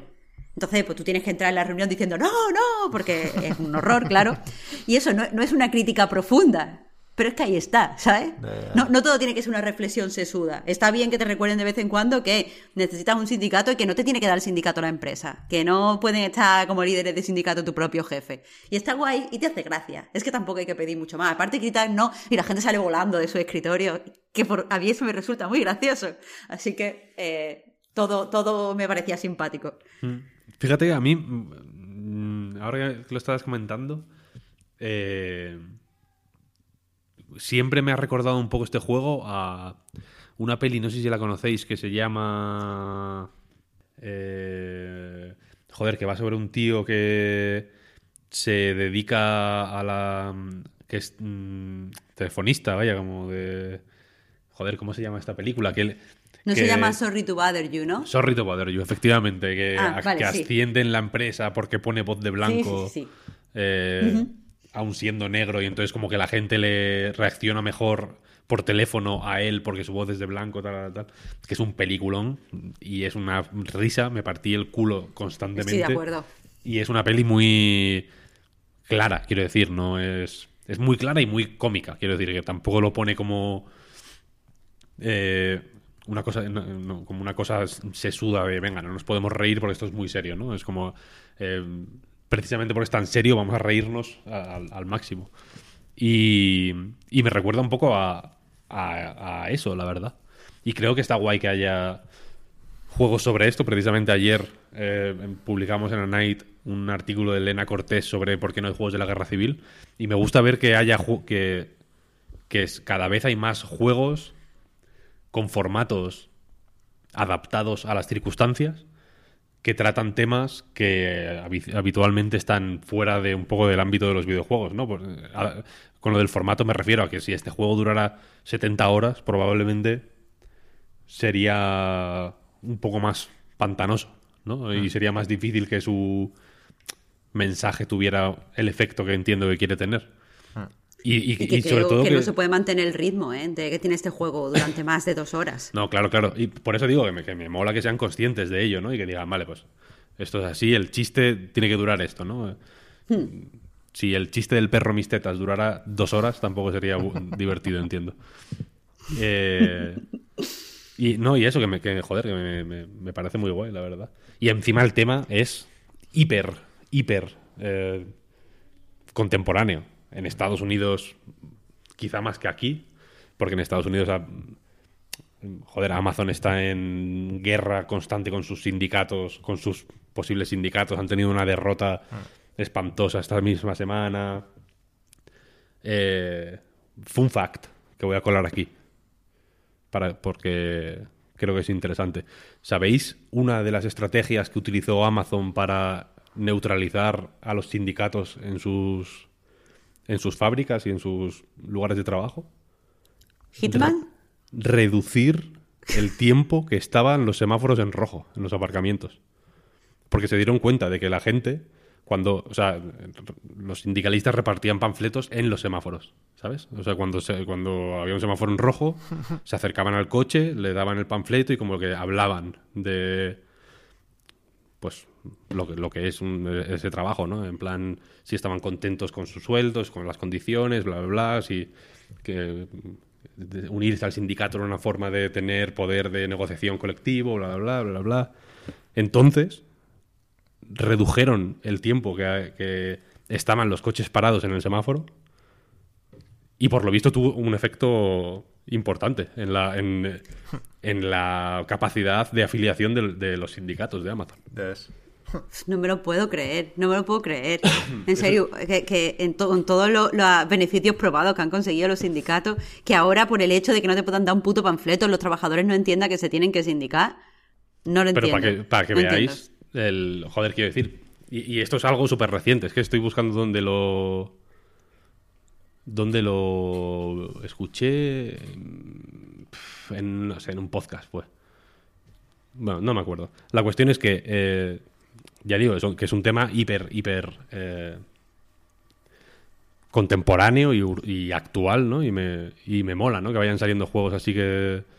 Siempre ha habido este. este ¿cómo decirlo? Desajuste, ¿no? En- entre los temas que tratan los videojuegos y. eh, y. Y lo que ocurre en la realidad, ¿no? Porque los juegos suelen tratar los temas muy a toro pasado porque se tarda mucho en hacerlos, eh, bla, bla, bla, ¿no? Y me mola que, que, digamos, ese. que, que la- las longitudes de onda del mundo real y de lo que pueden tratar los videojuegos, digamos, se estén igualando, ¿no? Me, me parece. Pero- Me parece guay. Y que, y que tengan la audacia los creadores también de.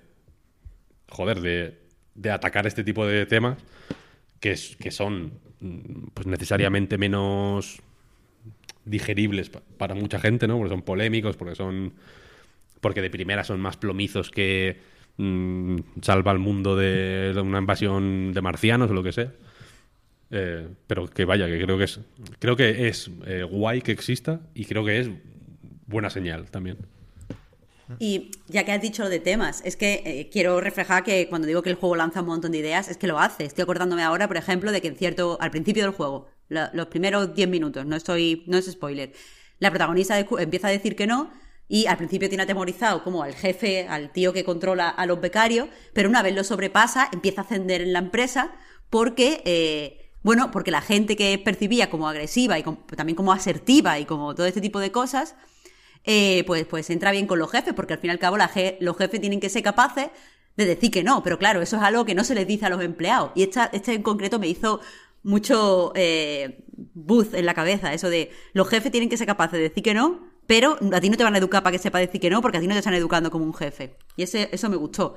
Otro tema sí que me pareció eh, que se trata con mucha, mucha coña, pero que también es muy simpático, es el hecho de eh, cómo la, la protagonista ve desde el principio que el hecho de que le quiten su fiambrera de unicornio es algo injusto, y sus compañeros también ven que es injusto que te quiten tu almuerzo y se queden con tu fiambrera, pero que los jefes no, no lo están haciendo porque sean malísimos, sino porque en realidad sí que piensan que eh, está, o sea, tienen derecho a esa fiambrera. eh, su privilegio es que esa fiambrera es suya también.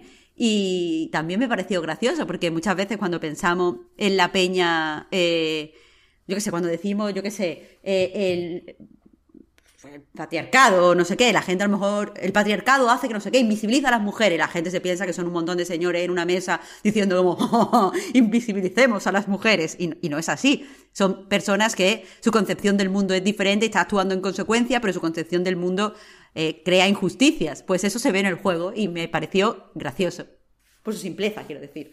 Yo, joder, lo quiero jugar este, entre otras cosas, por todo lo que habéis dicho, porque también lo recomendó el mismísimo Tim Schafer.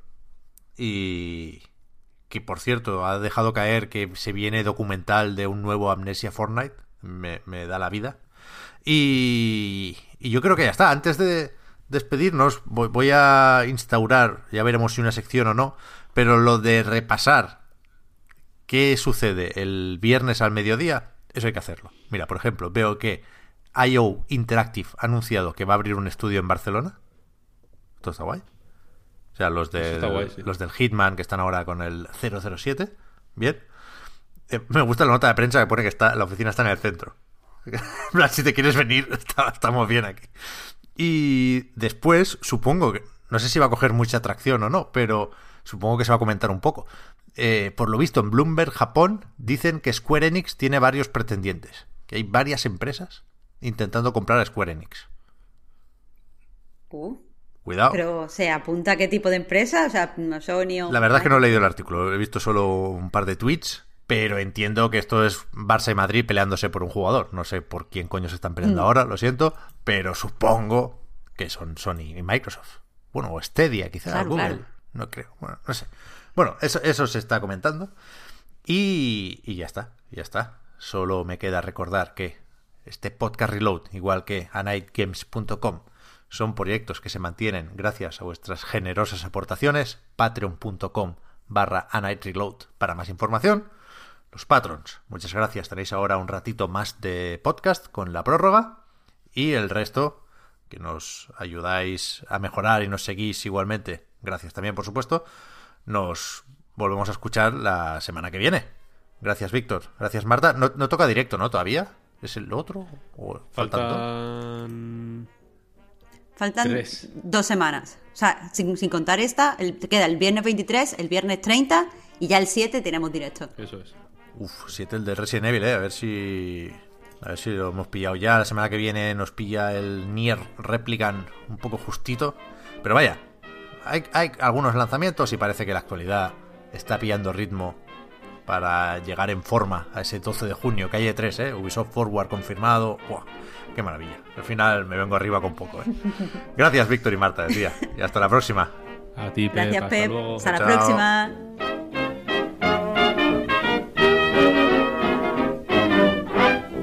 To do that Swanee shuffle, nothing to the Swanee shuffle. Again the beat, you'll make your feet Swanee shuffle along. If they're flat, just make them flatter, like a pancake on a platter.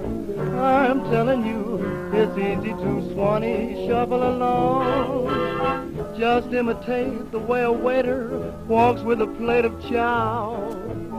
You needn't wait, you'll do it later. So why not now? I'll show you how. Come with me where Dixie marches, marches on his falling arches, and see them Swanee shuffle along.